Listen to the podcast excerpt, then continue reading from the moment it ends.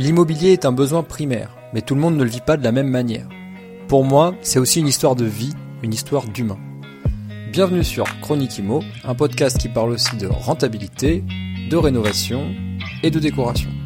En toute simplicité et sans bullshit, pour le plaisir et aussi pour vous partager ma passion.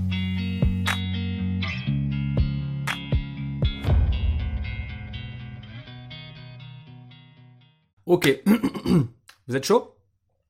Allez, c'est parti.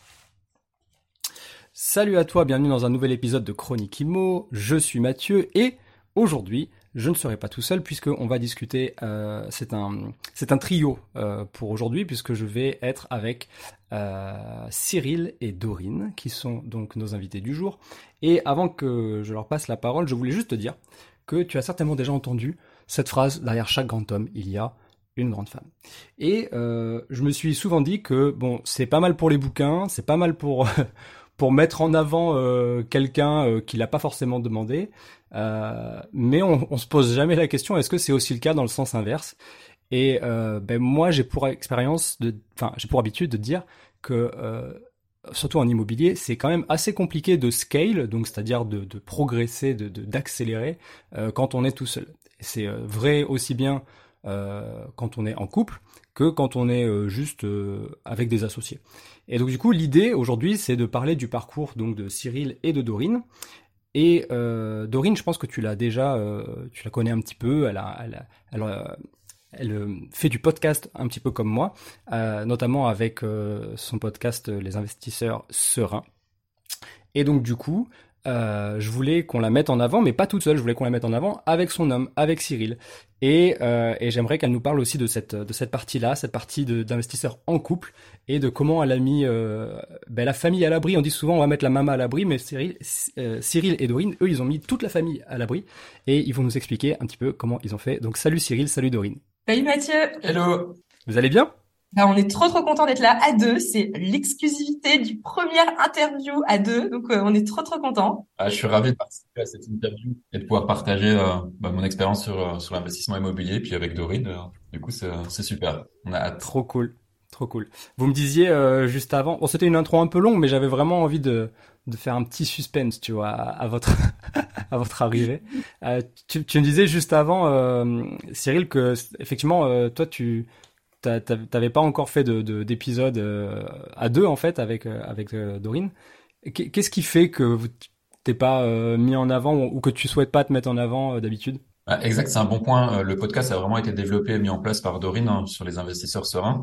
Elle prend énormément de plaisir à enregistrer ses épisodes, à réfléchir à ces sujets et elle s'épanouit énormément sur ce sujet-là. Et c'est vrai que les investisseurs sereins, pour nous, c'est en fait c'est un peu comme l'investissement immobilier. En fait, on est pas mal complémentaires on a ces fameuses zones de génie. Hein.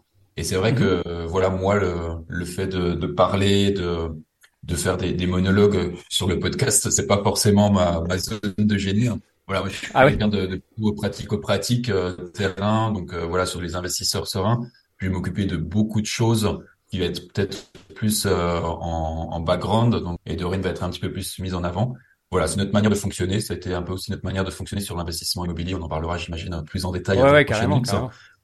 Ces zones et ces aires de terrain de, terrain de jeu. J'ai envie de dire qu'en gros, Cyril, c'est un homme d'action. C'est pas un homme de blabla, tu vois. Et le blabla, euh, ouais. ça, ça, lui va cinq minutes, mais ça le saoule. Ce qu'il veut, c'est euh, c'est le concret, quoi. Les choses, elles avancent. Super, ça. Et euh, en tout cas, ça a l'air de vous de vous réussir à tous les deux. Euh, il y a une il y a une question que je j'ai pris un malin plaisir à, m'imposer maintenant pour représenter les gens, c'est de leur demander euh, comment vous vous présentez en soirée? Qui êtes-vous?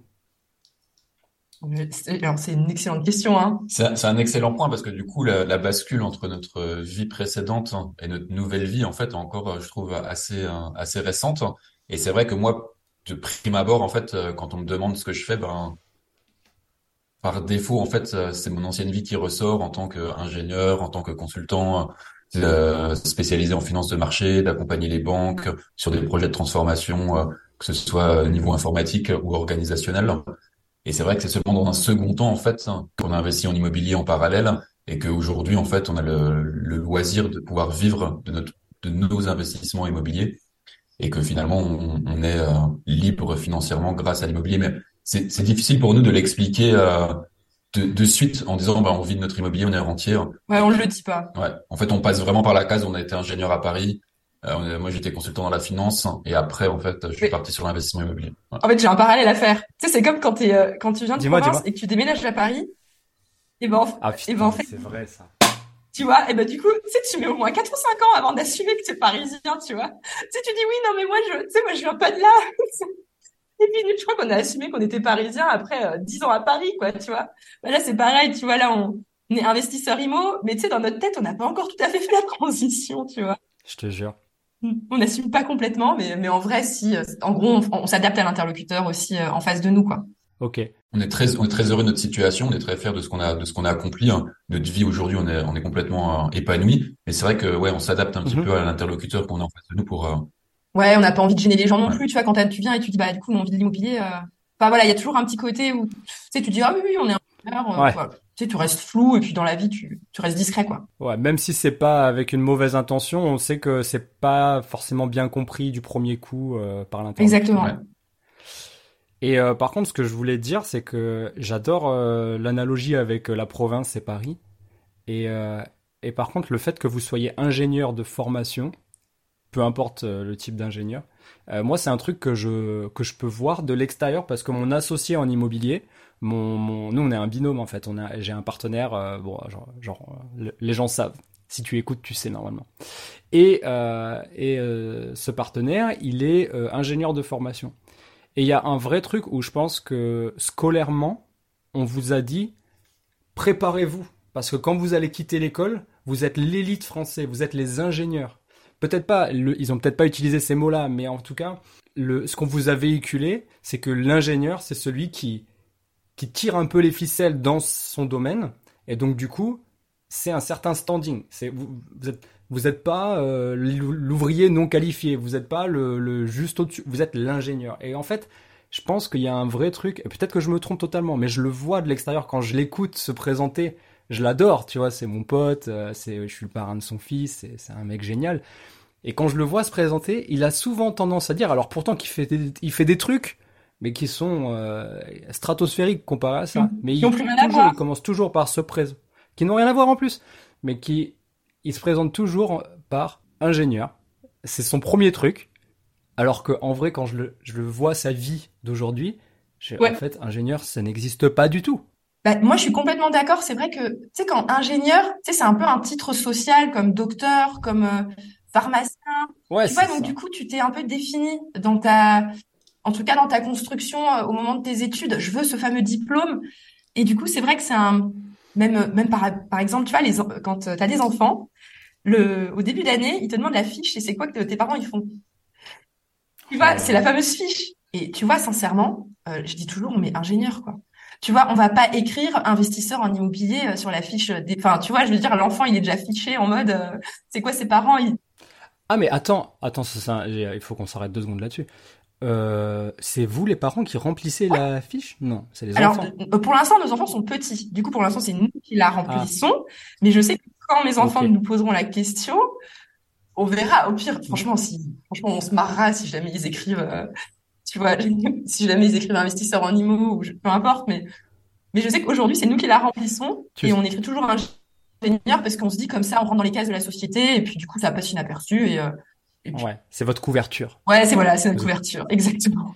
Moi, je, c'est marrant parce que là, je viens d'avoir un flashback. Tu as parlé de cette fiche et euh, je viens, je viens de revivre une, un truc du passé hyper douloureux.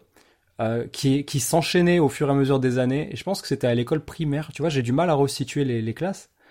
Mais il y a ce moment où euh, tu es suffisamment grand pour remplir la fiche toi-même. Et il y a deux, trois questions. Et généralement, les questions, c'est qu'est-ce que tu veux faire quand tu seras grand Quand tu quand auras fini les études?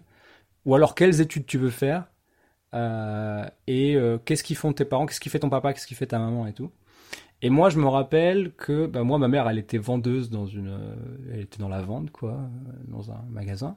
Et mon père, il était euh, cariste. Donc, cariste, pour ceux qui savent pas, c'est conduire des engins dans les entrepôts, en fait. Déplacer, faire du, de la manutention, quoi. Avec des, des, avec des engins. Un Fenwick, hein. Par exemple, voilà, c'est ça. C'est donc. et mon père, il faisait ça, tu sais. Et puis après, il était chef d'équipe, tu sais, il faisait passer les cassettes aux gars pour que les gars ils puissent conduire les différents euh, types de Fenwick justement. Et euh, moi, euh, à la maison, j'étais, bon, je trouvais, enfin, c'était le métier de mes parents, donc c'était, enfin, ok, tu vois. Je, leur posais des questions par rapport à ce qu'ils faisaient. Mon père très fier de ce qu'il faisait, il m'expliquait. Ma mère très fière de ce qu'elle faisait, elle m'expliquait. Bon. Et ça, ça, nous permettait d'avoir des conversations. Mais par contre, à l'école, ce moment fatidique où tu devais dire, donc genre, j'ai compris qu'au début, je pouvais pas, dans la petite case, je pouvais pas écrire tout ce que mon père il faisait. Il conduit le Fenwick, après il fait euh, les réunions d'équipe. Non mais tu vois, le, gamin. Et, euh, et du coup, ben, j'ai dû mettre euh, travail en entrepôt et pour ma mère, vendeuse. Et je me rappelle très bien que la prof, elle s'arrêtait jamais sur ce genre de métier. Mais par contre, dès que ton père, il était orthophoniste, ingénieur, mécanique, euh, tu vois, on avait une fille, son père, il travaillait chez Airbus. Mm. Mais on a dû, elle a dû en parler toute l'année de, de, ce truc-là. Et en fait, même petit, je me suis rendu compte qu'il y avait des métiers qui avaient plus d'importance que d'autres aux yeux des gens. Parce que moi, jamais personne m'a posé des questions sur le métier de mes parents, que je trouvais de l'extérieur plutôt cool. Enfin, mm. euh, enfin même plutôt de l'intérieur, j'ai envie de dire. Mais, euh, enfin bon, bref, voilà. Truc un petit peu douloureux. Et je pense que c'est c'est dommage qu'on ait des profs qui se qui qui ont pas cette sensibilité psychologique euh, parce que les enfants sont quand même assez éveillés à, à l'école primaire et ils se rendent compte de ce genre de choses quand même. Ouais, c'est pour ça nous c'est notre couverture. Euh, tu vois, investisseur immobilier, je me dis, euh, tu vois, c'est bon, je dis dis pas ça comme ça, mais tu sais, ce sont des fonctionnaires, euh, professeurs. Euh, tu vois, je sais pas, j'ai peur qu'ils se disent, oh, il a des parents capitalistes. tu sais, je sais pas, tu vois, je, préfère qu'ils passent inaperçus et puis on, on franchement, mais aucune info. Hein. Ouais. Bah, on le voit bien avec la, avec le bad buzz euh, que euh, Christelle a reçu. Vous connaissez Christelle, euh, comment elle s'appelle? Christelle Félix? Ah non, franchement, on n'est pas aussi que toi, non, je sais pas. Ok, ok. Christelle Félix qui est, qui va passer bientôt aussi dans les, qui va avoir une chronique réservée à son parcours, un parcours très inspirant, une femme extrêmement intelligente, ancienne professeure des écoles. Euh, qui a remplacé euh, sa vie de professeur des écoles par une vie d'investisseuse euh, immobilière en achetant notamment des maisons et en créant des immeubles dans ces maisons, du coup, vous vous connaissez bien le principe. Et elle a eu l'opportunité de passer, je crois, dans le Parisien ou un truc comme ça, parce qu'elle a été sollicitée qu'elle a accepté, parce qu'elle a été repérée, etc. Le l'article est de qualité, tout va bien, mais par contre, une professeure des écoles qui euh, qui retourne sa veste pour euh, pour euh, passer du côté obscur dans le capitalisme pur de l'investissement immobilier, ça s'est pas passé et ça a fait un truc, une espèce de boule de neige de milliers de commentaires horribles. Oh, c'est triste. c'est extrêmement triste, surtout quand tu vois la valeur qui a été déposée dans cet article. je, je comprends que vous vouliez garder cette couverture. Ouais parce que ça peut, ça peut être négatif et même vos enfants, je pense qu'ils pourraient le payer pour vous. Ouais, c'est pour ça, on reste discret. Nous, c'est euh, voilà. Du coup, allez, on raccroche les wagons. Vous êtes ingénieur de, de formation, euh, mais c'est quoi la genèse de votre parcours? Si on rembobine un petit peu et que bon, vous êtes tombé comment vous du côté obscur, disons-le comme ça? Bah, peut-être ça peut être intéressant juste qu'on partage les métiers de nos parents, vu qu'on est en train de réfléchir là. Vas-y. Ça, juste vas-y, donner un peu de contexte aussi par rapport à notre enfance et euh, moi, moi, euh, moi, j'étais, euh, ma mère était médecin. Donc euh, moi, et, ma, et elle s'était mmh. mise avec mon père, qui lui était un grand original, philosophe. Justement, je savais jamais quoi mettre métier sur sa fiche. Je mettais philosophe, je mettais parce qu'en fait, il, il, il, avait des petits, il avait un petit boulot. on, on, disait qu'il était téléphoniste. En fait, il était standardiste dans un dans un cabinet d'avocats, mais il faisait juste décrocher le téléphone. Il était un peu original. Du coup, je savais jamais quoi mettre. Et ma mère, elle, elle était psychiatre. Donc, euh, donc, moi, j'avais voilà, j'avais une famille un peu atypique dans le sens où mon, tu vois, c'était ma mère qui gagnait plus d'argent que mon père. C'était, c'était pas le, la famille classique, on va dire, tu vois. Ok, ouais. Et, et toi, Cyril, encore euh, complètement différent? Ouais, ma mère était, euh, bah, en fait, moi, mes parents sont ouvriers. Puis ma mère, en fait, en cours de carrière, euh, bah, elle a arrêté pour s'occuper de mon frère et moi. Et après, elle a repris un travail en tant que femme de ménage. Donc voilà, donc une famille très modeste dans laquelle j'ai manqué jamais de rien parce que du coup mes parents n'ont pas eu l'occasion en fait de faire des études. Je sais que ma mère, elle aurait aimé faire des études, elle est à l'école quand elle était petite.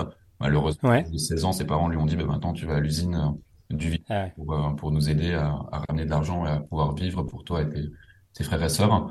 Et, mm-hmm. ben, on va dire que l'objectif numéro un de mes parents, c'était de faire en sorte que mon frère et moi ayons les meilleures, les meilleures capacités pour aller le plus loin possible dans les études. Et c'est pour ça que, bah, du coup, avec mon frère, on est devenus ingénieurs tous les deux. D'accord, ok. Et, et, du, et du coup, j'imagine que donc ton frère, il a continué dans, ce, dans ce parcours-là d'ingénieur? Ouais, tout à fait. Il est ingénieur aussi, en aéronautique. Ok. Et toi, euh, Dorine, t'as des frères et sœurs Ils ont non? Euh, ouais, moi je suis d'une famille un peu plus originale, on va dire. Euh, mon frère aussi ingénieur, ouais, désolé, on n'est pas très original. Mon, frère, lui, il a créé sa boîte euh, et puis il vend des logiciels informatiques euh, en ligne. ça c'est. Ok. Ouais, il a un côté assez entrepreneur, mon frère. Trop bien. Et, et donc du coup, vous, bon, il n'y a pas de secret, vous n'avez pas mon âge, vous n'avez pas la trentaine. Moi j'ai 35, toi t'as 30. Bah, je viens d'avoir 39. 39. Et du coup, comment vous avez switché, parce que vous avez euh, entamé la vie active donc dans vos métiers euh, respectifs que vous avez appris. Ouais. Comment vous avez switché? Qu'est-ce qui s'est passé? Alors du coup, on est tous les deux ingénieurs à Paris. Euh, moi, j'ai toujours travaillé dans le domaine de la banque. En fait, ce qu'il faut savoir, si on fait la, on à la jeunesse, c'est que, effectivement, pour la petite anecdote, c'est vrai que quand j'étais petit et que je voyais mes parents, euh, on allait à la banque, il bah, faut savoir qu'à l'époque, en fait, la banque, c'était quoi? C'était des guichets avec des personnes humaines derrière les guichets. Et en fait, on y allait soit pour euh, demander de l'argent et du coup, euh, la personne va compter les billets devant toi et te donner les billets. Soit c'était l'inverse, t'arrives avec des billets, puis lui prenait l'argent, il les comptait, il les mettait dans sa dans son petit casier. Et moi, en fait, quand petit, je me disais, oh, mais c'est génial ce métier. Tu euh, toute la journée, tu as plein d'argent, tu comptes les billets, tu en donnes une gens, t'en récupères. En plus, t'es super bien habillé, t'as une chemise, une veste, une cravate.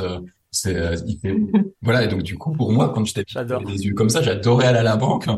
Et en fait, je pense que ça, c'est resté en moi. Et quand j'ai fait mes études, ben, je pense euh, implicitement, bah, du coup, je me suis orienté vers euh, vers le, le monde de la banque, banquier, voilà. Donc, du coup, moi, j'ai travaillé 13 ans dans le dans les banques, en tant qu'ingénieur, en tant que consultant, et du coup, beaucoup de déplacements à l'étranger. ok, ouais. De mes missions que je faisais. Et donc, en fait, ce qui se passait, c'est que les années passaient, voilà, je gagnais relativement bien ma vie à, à Paris. Hein. et euh, on a commencé à avoir un, un premier enfant avec euh, avec Dorine. Et en fait, moi, je voyais en fait euh, bah, que ce soit des collègues de travail, des amis hein, bah, qui achetaient leur résidence principale, qui avaient une maison sympa, qui avaient un appartement sympa. Et puis tes parents? Et puis tes parents, mais qu'est-ce que vous achetez? Parce que parce qu'en fait, pour pour en tout cas pour le, tes parents, la vie, c'était acheter sa résidence principale. Donc Cyril, il allait avoir 30 ans t'as toujours pas acheté euh, pour euh, vivre, enfin pour avoir ta maison pour plus tard, pour ta retraite. C'était ça le mindset. Euh. Bah alors Cyril, ça va pas ou quoi? Bah ouais. Donc. Et, et, moi, il y avait une concession, c'était, je travaille dans le centre de Paris, j'habite dans le centre de Paris, j'ai pas envie de, de, de, quitter le centre de Paris pour avoir des, des trajets le matin. voilà, déjà que j'avais des gros horaires, qu'il y avait de, voilà, des, des postes à responsabilité, je voulais pas encore en plus me rajouter des barrières par rapport à au trajet. Et en plus, il y avait aussi des déplacements à l'étranger, donc euh, c'était assez compliqué. Et euh, tout ça pour dire que du coup, on a eu tout un cheminement sur euh, l'immobilier. Du on achète pour y vivre. moi, j'ai été beaucoup sollicité par des, des, conseillers en gestion de patrimoine qui te voilà qui essaient de te commercialiser des choses et notamment du de l'immobilier défiscalisé. Je suis allé très loin dans le processus pour la, pour la petite histoire. J'ai même fait un chèque d'acompte en réservant un appartement. Et en fait, bah, le moment où tu fais ton chèque et le moment où tu vas t'engager, bah, en fait, ça te fait énormément réfléchir. Ça te refait poser les chiffres. Voilà, du coup, euh, on aimait bien avec Dorine bah, se reposer, poser les chiffres. En fait, on n'arrivait pas à... On comprenait pas. Hein. Ah, on comprenait pas tout simplement. À chaque fois, tu regardais la présentation et tu dis, tu essayais de remettre et tout, mais comment il a calculé ce chiffre et tout? Puis, et puis en fait, ça, ça, ça, ça pas bon. En fait, quand tu fais les rendez-vous, bah, le, le mec est très bon. Il te vend ton truc, il arrive à te convaincre, il a les bons arguments. Mais effectivement, quand il est plus en face de toi, que t'es chez toi devant ta feuille de papier et, son, son prospectus, Bon. Ouais. mais en fait, euh, là, je suis, je suis juste terre à terre, je regarde les chiffres. Bah, c'est pas si intéressant que ça. Et on s'est dit, bah, attends, avant de, de, nous positionner, on va aller quand même comparer si nous, on achetait un appartement dans Paris et qu'on le mettait en location, qu'est-ce que ça donnerait, tu vois? Attends, mais t'as pas, t'as pas dit, en fait, euh, pourquoi finalement on n'a pas acheté de résidence principale? C'est que on voulait, euh, on, c'est, c'est que tu voulais pas faire la pendule, euh, justement, avec la banlieue et on voulait pas acheter en banlieue parce que, parce que c'était pas notre vision. Mm. Et du coup, on a abandonné l'idée d'acheter une résidence principale parce qu'on voulait trois enfants et qu'on se disait on va pas acheter un trois pièces euh, dans le centre de Paris pour trois enfants, c'est pas viable quoi. Parce qu'en fait, ce que tu es en train de me dire, c'est que là, peut-être la vision des parents de Cyril de dire ouais, 30 ans, faudrait peut-être penser à une résidence principale. Là, ça commence à vous à vous titiller et peut-être que vous vous êtes dit c'est peut-être le moment en fait. C'est ça, c'est eux. Enfin, c'est c'est la pression de vous avez rien, il faut quand même que vous ayez quelque chose dans votre vie. On était vraiment locataire avec euh, avec rien quoi. Ouais, puis moi je voyais aussi mon argent dormir sur les comptes bancaires et je me dis ouais c'est. C'est pas très stratégique, euh, surtout qu'en plus moi je travaillais en banque, donc du coup toi c'est un peu le le cordonnier mal chaussé dans le sens où euh, toi je suis au je vois des gens qui investissent au quotidien et que je vois passer des euh, des sommes faramineuses sur les marchés boursiers. voilà et du coup non tu le tu le fais pas parce que tu te dis non mais j'ai le temps, je verrai ça plus tard, j'ai pas le temps en ce moment et puis en fait ce, ce moment-là ben si tu le prends pas en fait, hein, c'est pas ta priorité, ben tu le fais pas quoi. Et donc on s'est dit ouais, l'investissement immobilier, pourquoi pas? Et on est parti du coup sur du locatif. On a comparé, je vais, je vais rapidement l'histoire, on a comparé avec un studio à Paris et on s'est rendu compte que même si tu achètes le premier studio qui, qui te passe sous le nez à Paris, c'était quand même mieux que le Pinel en, en, termes de chiffres. Et du coup on s'est dit non mais attends, euh, si en une. Mais vous maîtrisiez déjà les systèmes de fiscalité euh... Ouais, en fait, bah, voilà, moi je m'y suis intéressé, j'ai regardé énormément de choses euh, bah, qui étaient disponibles sur Internet et je m'étais renseigné, j'avais du mal à comprendre SCI, mais pourquoi on peut faire à l'IR, pourquoi à l'IS Ah mais attends, il y a le, LMNP, mais c'est quoi la différence avec le LMP Donc il y a toute une ouais, ça nous a pris des mois ouais, toute une étude, ouais. Et... Ok. Vous vous êtes rentré directement dans le dur, quoi. Apprendre la fiscalité pour mieux choisir euh, par quoi commencer. Ok. Bah, parce qu'en fait, tu sais, on faisait partie des gens, je sais pas, mais peut-être qu'il y en a qui t'écoutent, mais tu sais, c'est les gens qui commencent à payer de l'impôt euh, parce qu'on a des bons revenus, quoi. Et tu sais, quand dans les taux marginaux d'imposition à 30%, bah, en fait, euh, tu t'es flippé. T'as, t'as, tu sais, dans la logique où tu veux même pas gagner plus d'argent parce que t'as pas envie de payer trop d'impôts. Du coup, tu rentres dans une logique où, ouais, peut-être que j'ai même pas envie de me faire augmenter parce que, tu vois, en fait, c'est la logique de, de gagner moins pour payer moins d'impôts. Mais en fait. Euh, mais c'est une excellente remarque, Mathieu. Hein. Effectivement, la, la, fiscalité, moi, c'était le sujet numéro un de l'immobilier. C'était pas de faire les travaux, c'était pas de trouver un locataire. Moi, le premier point, c'était je vais me faire matraquer fiscalement euh, parce que toutes les personnes avec qui j'en discutais dans mon entourage professionnel, on va dire, faisaient de l'immobilier comme euh, comme à l'époque en fait, avec des loyers nus, avec du déficit foncier ou du revenu foncier. Et en fait, tu te fais matraquer au niveau de l'imposition. Mmh. Ouais, ouais, complètement. Mais c'est je prends bonne note de cette façon de de cette gymnastique de cerveau parce que je me enfin euh, comme tu l'as compris euh, je pense que j'en parle suffisamment dans l'épisode qu'on a enregistré pour toi euh, Dorine euh, sur ton sur ton magnifique podcast en fait euh, moi je suis un fonceur quoi tu vois peut-être un peu bête tu vois peut-être un peu idiot sur les bords mais je pas du enfin je m'en suis rendu compte même après mon premier achat revente qui avait le LMNP j'ai compris qu'il existait parce que j'ai fait une toute petite période de, location saisonnière avec ce logement euh, entre l'achat et la revente. Mais moi, je. Mais, en fait, au final, c'est toi qui as raison parce que toi, t'es plus jeune. T'as moins de 30 ans en plus, non? T'as... Ah, écoute, me flatte pas comme ça. Euh, 30, ce que je veux dire, c'est que t'as plus de que nous euh, à ce moment-là, quoi donc au final, c'est qui a raison. Nous, on a passé notre vie à réfléchir avant d'agir, et c'est ceux qui agissent euh, qui, qui, avancent en fait. C'est ça la, morale de l'histoire. Ouais, ouais. Action, hein. Que... Ouais, quitte à laisser des plumes, autant le faire rapidement, quoi. Et ouais, mais enfin, disons que c'est une, une, philosophie euh, euh, que j'aime bien. Que je trouve qui est intéressante en début de parcours. Attention évidemment, je, si je rajoute ça, c'est parce que si tu as déjà ton petit parc qui tourne bien avec ta 10 logements et que tu commences à faire une, une idiotie de ce type-là, ça peut te coûter cher. Oui, oui, oui. Mais, en tout cas, je sais que les, les tu vois, toi, on l'a regretté régulièrement. Tu t'es dit, ah, mais quand je me, suis installée à Paris à 22, euh, à 22, 23 ans, j'aurais acheté mon studio à ce moment-là. Bah, j'aurais déjà eu un studio. Tu vois, tu sais, tu fais des calculs comme ça. Euh, et en fait, c'est jamais bon de faire ça parce que tu fais juste que te flageller. Parce que mon père, il, m'a dit un truc comme ça il y a pas très longtemps, tu vois. Euh, je l'ai enregistré d'ailleurs, j'en ai fait un épisode.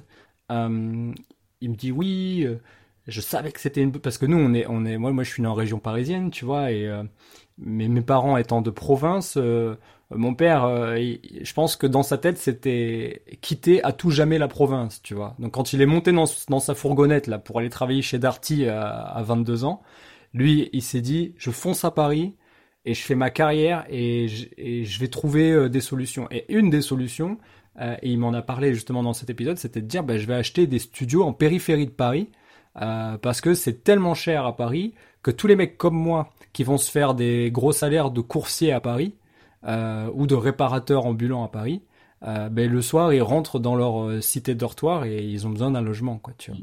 Et, il s'en mord les doigts souvent et il ressasse souvent le passé comme ça. Et je lui dis, mais non, mais vois pas les choses comme ça, tu vois. C'est trop bête, tu te fais du mal. mais, mais en vrai, oui. Ouais. S'il l'avait fait, ça aurait changé des choses. Ouais. Mais bon, au final, on s'est bien rattrapé. On a rattrapé notre retard après, parce que. Bah alors ouais, dites-moi comment, qu'est-ce que vous avez fait? Qu'est-ce qui s'est passé? L'accélération euh, immobilière, qu'est-ce qui bah, s'est passé? En fait, on était, on était comme tu disais, on était des gens qui procrastinaient, qui réfléchissaient pendant mille ans, on avait peur, peur en fait des, impôts surtout, peur euh, aussi de se planter, de faire un truc euh, parce qu'on n'y connaissait rien en fait dans notre entourage, c'était pas trop le truc. Et puis après, je pense qu'il faut il faut mettre aussi dans le contexte. Dans le contexte, c'était que moi, je j'aimais énormément mon travail. Mon travail était très prenant, avec une grosse charge mentale. Et c'est vrai que finalement, hmm. quand euh, tu regardais le temps que tu passais à ton travail versus le temps que tu avais après à, côté, en fait, il restait pas non plus beaucoup de temps. Et ce temps-là, bah, c'est toujours difficile de le consacrer à, à des projets personnels de type investissement immobilier. Donc du coup, en fait, il y a eu toute une démarche aussi de se dire, OK, maintenant, il faut vraiment prendre sa vie en main, parce qu'en fait, tu vas te réveiller, tu vas avoir 40 ans passés, et en fait, tu n'auras rien construit. Et si jamais, euh, voilà, d'un point de vue professionnel, ça se passe plus comme tu le souhaites, ou que tu n'arrives plus à avoir cette ascension que tu as en ce moment, bah, tu n'as pas une voie échappatoire pour, euh, pour faire autre chose, quoi. Complètement. Et c'est là où nous, c'était aussi le déclencheur avec le premier enfant, on s'est dit bon bah ok maintenant avec Dorine on est unis, euh, il y a un enfant quoi qu'il arrive, euh, voilà. Et en plus euh, bah maintenant construisons quelque chose pour nous, pour notre famille, pour pouvoir en termes de succession aussi.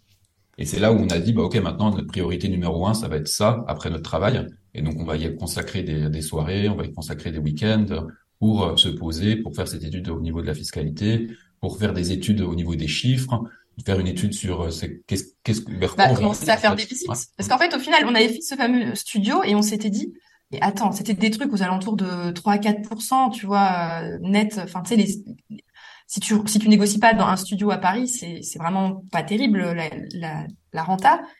Ouais. on s'est dit mais on peut trouver mieux quoi. On n'est on n'est pas des boulets. Je veux dire là on n'a rien négocié.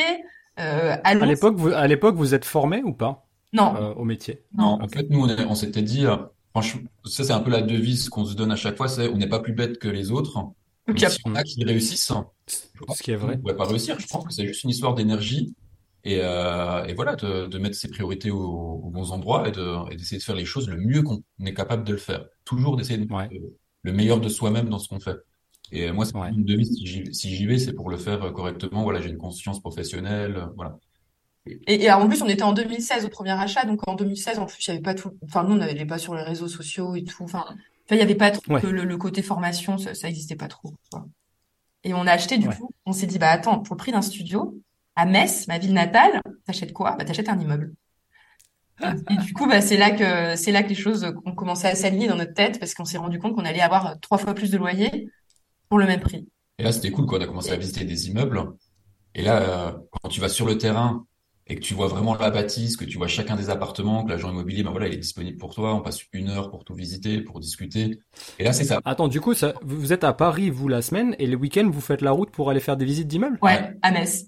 Ouais, on était. Vous, vous étiez, vous étiez déterminé à ce moment-là. Ah, bah, ah ouais, ouais, ouais, Mais en fait, parce qu'on voulait faire un truc rentable. En fait, en fait, je sais pas, mais tu vois, il y a le côté dans la vie où tu sais que si tu fais comme tout le monde, ben, tu auras la même vie que tout le monde, en fait. Et, et du coup, bah, tu vois, je veux dire, si on faisait comme nos potes, acheter notre RP, dans Paris ou à côté de Paris et euh, faire quelques Pinel et des SCPI. Mais tu vois, on était comme ça jusqu'à 65 ans et puis c'était fichu. Et moi, c'était mort. Donc en fait, on avait vraiment cette conscience que bah, on va faire un truc rentable, quoi. Tu vois, on va faire un truc, euh, on va faire un truc bien, quoi. On va faire mieux que les autres, quoi. Tu vois, là, on va, on va montrer. tous nos proches, ils étaient en mode, mais vous êtes fous, mais ça va pas la tête. Il y avait, mais je te jure, hein, quand on a annoncé aux parents de Cyril, on allait acheter un immeuble, je te jure, ils, ils ont, ils étaient au bord de la crise cardiaque, quoi, tu vois. C'était, euh, mais je pense que c'était comme quand tu avais annoncé aussi que tu quittais ton CDI pour, euh, pour te mettre à ton compte. Mm. Pareil. Alors là, alors là, des héritages. Non. Mais en fait, moi, je me suis rendu compte que j'avais besoin aussi d'avoir cette, cette pression-là et de me dire, bah, ok, ben, fais-toi violence et montre-leur et prouve-leur. Je sais pas pourquoi, mais j'ai toujours eu ce, ça en. Pression positive, ouais, Prouve. Et en fait, ça me donnait une énergie encore euh, supplémentaire pour me dépasser et aller encore plus loin et de me dire, bah, ouais, tu vas leur prouver, tu vas leur montrer que tu es capable d'acheter, aller direct un immeuble, de faire des travaux alors que tu connais rien, et puis, euh, et puis tu vas voir, ça va super bien se passer, et, euh, et tu vas prouver à tout le monde que, que tu sais faire. Donc, premier achat, un immeuble à Metz. C'est ça. Et ça se passe bien? Euh, Alors, il était délabré, il était squatté. Ouais, il, ouais, il était vraiment rigolo. On s'est vraiment lancé dans un immeuble où, en fait, quand tu le visites, tu te dis, où, en fait, tous les gens qui sont autour de nous, qui sont, tu, tu, tu, te fais un monde, en fait. Tu te dis, là, on va rentrer dans l'immeuble, Et tous les gens qui sont autour, ils sont en train de rigoler dans leur C'est le quartier, en, mode, euh, ah, c'est l'immeuble, il est pourri, il va, il va tomber en ruine, ou j'en sais rien, il s'est passé. c'est l'immeuble hanté que personne veut acheter, mais les Parisiens un peu crédules, ils vont l'acheter, il y a pas de souci. Exact. Et tu passes pour euh, voilà le, Parisien qui achète un truc euh, qui qui est trois fois au-dessus du prix du marché, ou j'en sais rien, tu vois. Et tu dis mais non, mais dans quoi on se lance quoi Surtout que la deuxième fois, effectivement, quand on a fait la contre-visite avec l'agent immobilier, c'est que l'agent immobilier fait oups, la porte elle est entrouverte. Et là, il dit, bah attendez, restez dehors, euh, je vais. Ça doit être squatté. Et en fait, on voit à l'intérieur des matelas, des canettes de bière. Euh, ça ouais, ouais, squatté. Ouais. J'ai le cas euh, en ce moment là. Et, et, et, voilà, et nous on se dit, euh, ouais, donc on s'embarque? Puis après, une fois qu'on redescend, on se dit, ok, maintenant c'est l'occasion. Tu te mets à la place du propriétaire. Le propriétaire, il doit en avoir juste ras le bol euh, que l'agent immobilier l'appelle en lui disant, bah la porte elle est ouverte, il y a des squatteurs. Tu vois, je veux dire. et là, on s'est mis en mode, l'immeuble était en vente à 320 000. Il faut savoir que j'étais j'étais négociateur professionnel en, en, en, banque. Donc en fait, moi, je m'occupais d'acheter les données de marché. Mais sur les sur les marchés? Ouais. Ouais. Et, et négociateur à l'achat, ouais. Il était négociateur à l'achat. Et donc du coup, euh, bah moi, je me suis pris comme un jeu et on a acquis l'immeuble à 273 000 euros. Donc quasiment 50 000 euros de de, de, de, négociation. Effectivement, le, la partie squat, hein, il a joué énormément. On a joué pour, pour quelques canettes de bière et un, et un matelas. Ouais. et, et moi, c'est toujours ça que j'adore en fait euh, dans la partie négo et la psychologie humaine euh, nous en dit long sur euh, euh le taux de douleur que certains, euh, certaines images peuvent avoir pour notre cerveau, parce que je sais très bien que dire à quelqu'un qui est bloqué dans une situation euh, lui envoyer l'image, en fait, lui expliquer que là, il y a une pièce, euh, le, la fenêtre, elle a été cassée, quelqu'un a ouvert la fenêtre et lui décrire comment ça s'est passé. Quelqu'un a ouvert la fenêtre, a installé un matelas juste à côté de la cuisine, qui a des canettes de bière euh, sur le rebord de la fenêtre. En fait, plonger la personne dans cette, dans cette pièce, c'est lui couper le souffle, en fait. Hmm. Et je sais qu'il y a beaucoup de techniques comme ça de négociation qui permettent de dire je vais vous enlever cette épine du pied, vous inquiétez pas. c'est exactement ça. Ça va bien se passer. et donc du coup, ouais, premier immeuble, donc belle négo. Euh, et ça, ça vous lance, ça vous met le pied à l'étrier? Ouais, complètement. Euh, du, coup, suite à ça, ben, les choses s'enchaînent. En fait, tu fais des, euh, tu rencontres des artisans pour euh, des maîtres d'œuvre pour gérer tes travaux, euh, trouver la bonne personne. Tu fais des devis. En fait, tu te rends compte que tu es dans un centre-ville donc secteur sauvegardé au niveau des architectes du bâtiment. On le savait même pas hein, quand on a acheté l'immeuble. Hein. Tu te rends compte non c'est des euh, dans les roues en termes de, timing, on va dire, de contraintes. Bah du coup, tu prendre un architecte ou obligé de faire des plans, de déposer des, euh, des formulaires CERFA euh, auprès de la mairie. Plus plus de 150 mètres carrés euh, d'emprise au sol? Ouais, c'est ouais, c'est ça. Et puis après, euh, bah là, du coup, en plus sur ce premier immeuble, on touche. J'ai pas compris la question. En fait, ça dépend du, du, nombre de mètres carrés que tu as dans l'immeuble pour euh, pour les qui, qui, déclenche en fait euh, l'autorisation. Ouais. Ah, moi j'avais cru que c'était systématique. Et là, on touchait même, en plus, on, touchait, même pas l'aspect extérieur de l'immeuble. On changeait pas, de, on n'avait pas prévu de changer de fenêtre, on n'avait pas prévu de refaire la, la porte de l'immeuble, voilà. Et par contre, eux, on a découvert qu'ils avaient le droit de regard sur l'intérieur de l'immeuble. Euh, du coup, il faut faire tout un reportage photo, il faut expliquer ce que tu vas faire, et eux te disent, bah, ah oui, mais là, l'escalier là, faut pas y toucher, et puis euh, voilà, potentiellement, ils te disent en fait ce que tu dois faire ou pas faire, et ce que tu dois faire, comment tu dois le faire. Quoi. Voilà. Donc voilà, et euh... ça pour dire que ça se met en route doucement. Euh, bah, il y a des astuces avec la banque euh, au niveau du différé ben, qui te permettent de, de souffler pendant cette phase-là. On avait deux ans de différé, on était tranquille quand même. Vous avez pris les deux ans pour les travaux ou combien de temps ça a pris les, les travaux? On a acheté en le 1er décembre 2016 on a dû avoir l'autorisation pour démarrer les travaux au mois de mai 2017 et on a dû démarrer les travaux euh, dans la foulée euh, peut-être au mois de ouais au mois de juin je crois. Ouais, premier locataire avril 2018. Euh, avril 2018 ouais donc juste juste en temps juste à temps quoi just on time. Pour remettre okay. dans le contexte encore une fois donc on est sur quatre appartements dont un en colocation de deux ouais. et on était à Paris je faisais les allers-retours euh, le, le, samedi hein, pour voir le maître d'œuvre, mais c'était pas tous les samedis, c'était un samedi sur deux ou un samedi sur trois. Et forcément, bah du coup, toi t'es le Parisien, t'as la société qui est là à Metz, le client, ben ah oui, il est à Paris, il passera dans 15 jours, tu vois. Donc forcément, on n'était pas, on va dire, son chantier prioritaire, j'imagine, sur le ouais. sur, sur, le sujet. Tu pars 15 jours, il s'est rien passé. Ouais. Ah ouais, mais des fois, c'était jeudi cette différence, c'était le mais alors du coup, c'est par rapport à la dernière fois, on prenait des photos pour donc voilà, mais après moi je, voilà, j'ai pris le parti de me dire c'est pas grave si ça prend un peu plus de temps, on a le différé. Et moi ce que je veux c'est que les travaux soient bien faits. Euh, je préfère ouais. prenne un petit peu plus de temps, mais voilà, il n'y ait pas de malfaçon et tout ça. Et j'ai plutôt voulu passer pour le client, on va dire sympa, arrangeant avec le maître d'œuvre. pour et pas forcément lui mettre la pression en lui disant je repasse la semaine prochaine, faut que tout soit fini, et tout ça quoi. Voilà. Ouais, en fait, on était, on, on a, enfin ça c'est bien aussi, c'est que on était en mode, on collabore, et du coup quand ça allait pas, bah du coup on faisait un mail récapitulatif euh, suite à la visite. Ok, bah du coup, et en fait on demandait au lieu de nous imposer des, délais, des délais, l'astuce c'est de dire aux, aux, personnes qui font les travaux, bah du coup vous vous pensez que d'ici deux semaines, la prochaine fois que je viens, qu'est-ce qui sera terminé, vous pensez? Et là comme ça c'est lui tout seul qui décide en fait ce qu'il a fait. Et, euh, et quand tu arrives, bah, du coup, c'est lui qui s'est imposé ses délais tout seul, et du coup, il se met tout seul, en fait, la pression. Enfin, on, est toujours assez euh, malin. Ça, c'est une vraie bonne astuce. Dans notre management, euh, pour que ça avance quand même, quoi. Proposer plutôt qu'imposer. Ça permet de donner euh, la de, de transférer la responsabilité sur les épaules de l'interlocuteur. Ouais. Et honnêtement, nous, au fond de nous, que ce soit les travaux, que, que la mise en location se fasse au mois de janvier, au mois d'avril, au mois de, ouais, on, on n'était pas à trois ou six mois près. Nous, ce qui était important, c'était de, un, de pas se faire avoir, deux, que les travaux se passent bien, et trois, qu'on se retrouve avec euh, des, des, appartements qui soient nickel pour qu'on puisse les meubler correctement et attirer les meilleurs locataires, quitte à ce que ça prenne plus de temps. Voilà, on était vraiment dans cette optique-là sur le, le premier, le premier immeuble. Par contre, effectivement, c'était c'était un budget qui n'était pas nos limites, hein, clairement pas. On s'était vraiment donné un, un, objectif de 150 000 euros de travaux. Il y avait 150 mètres carrés, on était à 1000 euros du mètre euh, sur le premier immeuble. Voilà, et donc du coup, on était vraiment sur des, des choix malins, efficaces, euh, on partait pas sur des kitchenettes, mais des vraies cuisines. Mais dans ces vraies cuisines, on, voilà, on essaie d'optimiser les coûts, on évitait de mettre des tiroirs si on pouvait mettre une porte, euh, mmh. on essayait de mettre ce qui était nécessaire, mais strictement nécessaire. Et puis c'était efficace. efficace, quoi. Ouais. Ouais. Ok. Et vous avez fait du meublé euh, sur cette première opération? Ouais.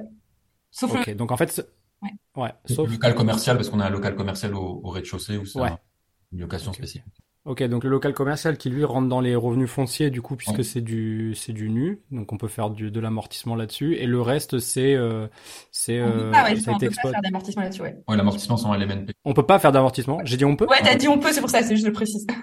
Donc voilà. Et euh, et le reste euh, location meublée donc vous avez fait en nom propre cette opération du coup. Ouais. Et on a Ok, acheté super. en 50-50, et du coup, on n'a pas mis d'apport, si ce n'est les frais de notaire, parce qu'à l'époque, on, Parce on qu'en fait, on avait cette chance incroyable qui fait que Cyril avait beaucoup d'économies et moi, j'en avais pas. Donc, à la base, Cyril, il voulait injecter ses économies. Et moi, je lui dis, oui, mais non, mais moi, je veux 50-50 parce qu'on était paxés à l'époque. Et j'ai dit, non, non, euh, tu, tu injectes rien du tout, je veux qu'on soit 50-50. C'est juste pour ça qu'on Et oui, a mis l'apport, tu vois. Et parce que moi, j'avais juste très smart. Donc, gros coup de Non non mais très smart, très smart. Euh, en plus, j'imagine que d'un point de vue euh, foyer fiscal, par rapport au nombre de parts, euh, c'est intéressant pour vous, quoi. Euh, la finalité, c'est que euh, il- il vaut mieux euh, partager le gâteau dès le début, parce que pour plus tard, ça vous permet d'être encore plus crédible sur les prochains projets. Ouais, puis Ouais. pour plein de choses, en fait, Et pour, pour euh, plein de choses parce pour, que, pour l'implication aussi, tu sais, c'était pas genre en mode, ouais, c'est l'immeuble de Cyril, et puis, euh, et puis moi, j'interviens, puis finalement, euh, c'est, en fait, c'est important, je trouve, dans le mindset d'une association. En tout cas, nous, quand on se voit vraiment comme des, des associés en affaires euh, sur la partie immobilière. Déjà, quand on, quand on a acheté l'immeuble, on s'était posé, on se dit, OK, si jamais on se sépare, euh, c'est quoi le plan, tu vois? Juste, on se met déjà d'accord à l'avance? Les, les ingénieurs qui discutent, euh, un couple d'ingénieurs qui discutent, c'est ça, quoi. Donc, c'est quoi les pires? Qu'est-ce qu'est-ce qui peut nous arriver de pire? Mais, mais en fait, c'était super important pour nous parce que bah il y a des gens, ils nous faisaient peur en mode euh, oui, nanana, euh, oui, bah, la notaire, tout, bah la notaire, ouais, les gens, ils personne, ils ouais. essaient de faire peur. Et en fait, on s'était posé et on s'était dit bah ok, tu vois, ça c'est un projet, c'est comme un enfant, tu vois. Et ça, on- Ouais. on sait que euh, on Même sait si que on même sépare. si on se sépare, on le garderait parce que c'est un c'est plus qu'autofinancé, c'est à cash flow positif. Ce serait dans aucun intérêt de nous deux euh, de le vouloir le revendre. Parce que comme on est en indivision, euh, tu vois, s'il y en a un qui voudrait le revendre pour embêter l'autre, bah, il perdrait aussi. Du coup, on s'est bien mis d'accord qu'on construit un patrimoine sur le long terme et l'objectif, c'est quoi qu'il arrive, on le maintient euh, jusqu'à la fin du crédit, quoi. Et de toute façon, comme on a des enfants, faudra, quoi qu'il arrive, qu'on reste en contact pour discuter Et, des et se mettre d'accord. On Donc, euh, discutera de nos immeubles en même temps. J'aime bien votre. euh, En fait, le mot serein que tu as choisi pour qualifier ton podcast, je pense que tu l'as choisi parce que c'est vous, en fait. Vous êtes serein, quoi qu'il arrive. Euh, tout doit être réfléchi, serein, calme, posé. Ça sert à rien de s'exciter. euh. Ça, vous définit bien, non? Ou je me trompe euh, Bah, C'est votre façon d'être. En tout cas, est, c'est vrai que on aime bien toujours, quand on fait quelque chose, réfléchir au pire scénario. Tu vois, pour essayer de se dire, bah, ok, worst case scénario, on appelle ça comme ça, Ouais, ouais. du business. Le pire scénario possible, l'immeuble brûle. Euh, l'assurance, en fait, elle était foireuse. Donc, tu vois, genre, le truc, tu vois, l'horreur. Euh, et du coup, euh, qu'est-ce qui se passe dans ce cas-là, quoi? Et en fait, nous, on savait, par exemple, que la mensualité, on pouvait l'assumer. La, la mensualité du premier immeuble, même si on n'avait aucun locataire. Et ça, ça nous rassurait énormément. Hmm. en fait, moi, ça m'a donné des ailes, en fait. Et là, je me suis dit, bon, ok, vas-y, Cyril, on, on y va, quoi. Tu vois, on se fait plaisir. ça, ça, peut que bien se passer, quoi, tu vois. Mais j'ai eu les discussions l'autre jour avec un vieux de la vieille d'une ville où je suis en train de où je commence à investir, euh, qui euh, lui euh, bon il a un peu euh, grisé on va dire. Bref c'est ces générations qui oui c'était mieux avant. Bref. Et il me dit une sorte de Michel Sardou de l'investissement immobilier tu vois un marchand de biens etc et il me dit oui bah, de toute façon les gens ils y comprennent rien. C'est simple ici euh, depuis 10 ans, si t'achètes et que tu mets pas un locataire, t'as même pas besoin de t'en occuper, tu payes ta mensualité de crédit, 10 ans après tu revends, t'as fait x4. Et c'est vrai que tu, tu, tu, tu penses pas forcément dans ce sens-là quand tu dis ok je vais construire une, un patrimoine, je vais me faire un petit parc IMO et ça va je vais toucher des rentes tous les mois. Mais en fait il n'y a pas que la rente, il n'y a pas que le rendement. Et c'est très important de parler de rendement parce que euh, certains confondent la rentabilité et le rendement. La rentabilité tu la connais qu'à l'exit. Tu la connais que quand t'es sorti. Le rendement, c'est ce que tu touches tous les mois. Mais la rentabilité, c'est à la fin de l'histoire. Tu la connais. Donc quand les gens ils te vendent du 10%, t'as fait plus que 10%, crois-moi, parce que quand tu vas revendre, sur ton secteur, il y a assez peu de chances que l'immobilier soit descendu, tu vois. Donc au final, et lui, c'est ça qu'il essayait d'imager, tu vois. Et je pense qu'il y a aussi le côté, bon, j'en ai marre de des locataires. c'est vrai parce que tout le monde, en fait, on le voit beaucoup sur Internet ou sur les réseaux, tout le monde euh, jure par le cash flow. Effectivement, c'est très important parce que c'est ce que tu vas pouvoir dégager tous les mois pour en vivre, faire, euh, pour lever le pied. Mais ce, dont on ne parle jamais, c'est effectivement le remboursement de capital tous les mois. Et nous, en fait, on le voit quand on fait notre bilan financier et qu'on voit ce qu'on a remboursé sur l'année en capital, qu'on ne voit finalement pas parce que c'est l'argent qu'on donne à la banque euh, au niveau des mensualités, mais c'est de l'enrichissement personnel qui est, est énorme, quoi. Donc, euh, d'année en année, ça, ah, ça s'accumule. Et j'avais envie de parler, du coup, de, de notre mindset qui, en fait, tu vois, on, comme on était des gens hyper précautionneux et on avait un peu peur parce qu'on n'avait pas ce milieu investisseur autour de nous, bah, déjà, on était vachement rassurés. Le fait de raisonner comme ça, ça nous rassurait énormément. Et quand on a vu que ça marchait, en fait, c'est comme si tu as gagné un ticket au loto et tu te dis, non, mais attends, ça veut dire que dans 20 ans, on peut s'arrêter de bosser si on veut s'arrêter de bosser. Et on avait 30 ans. Donc, euh, dans ma tête, je me suis dit, waouh, ça veut dire que déjà la, recette à 65, la retraite à 65 ans, bah, c'est bon, ça c'est c'est bon, nous c'est 50 quoi. Là c'est je, je je fais pas l'offense de poser la question mais quand même, j'imagine que c'est pas un sujet pour vous la retraite. Bah non, bah non, pas du tout. Parce que là, tu vois, des, t'imagines, tout sera déjà remboursé. Enfin, ça va être, euh, ça va être la fête. Euh, ça va être trop cool. Mais en gros, mais ça, ça l'est déjà en réalité. Enfin, tu vois, on est, on est déjà, on peut déjà en vivre. Et en fait, on s'est dit quand on a eu entre guillemets ce ticket à 50 ans, on s'est dit, bah attends, maintenant le but du jeu, c'est de réduire quoi. Pourquoi pas le passer à 40 tu vois, de réussir à faire baisser ce chiffre où on peut vraiment arrêter de bosser. Au départ, on, on pensait pas vraiment qu'on allait en vivre, on s'était juste dit, vas-y, le but du jeu, c'est d'essayer de faire baisser ce chiffre.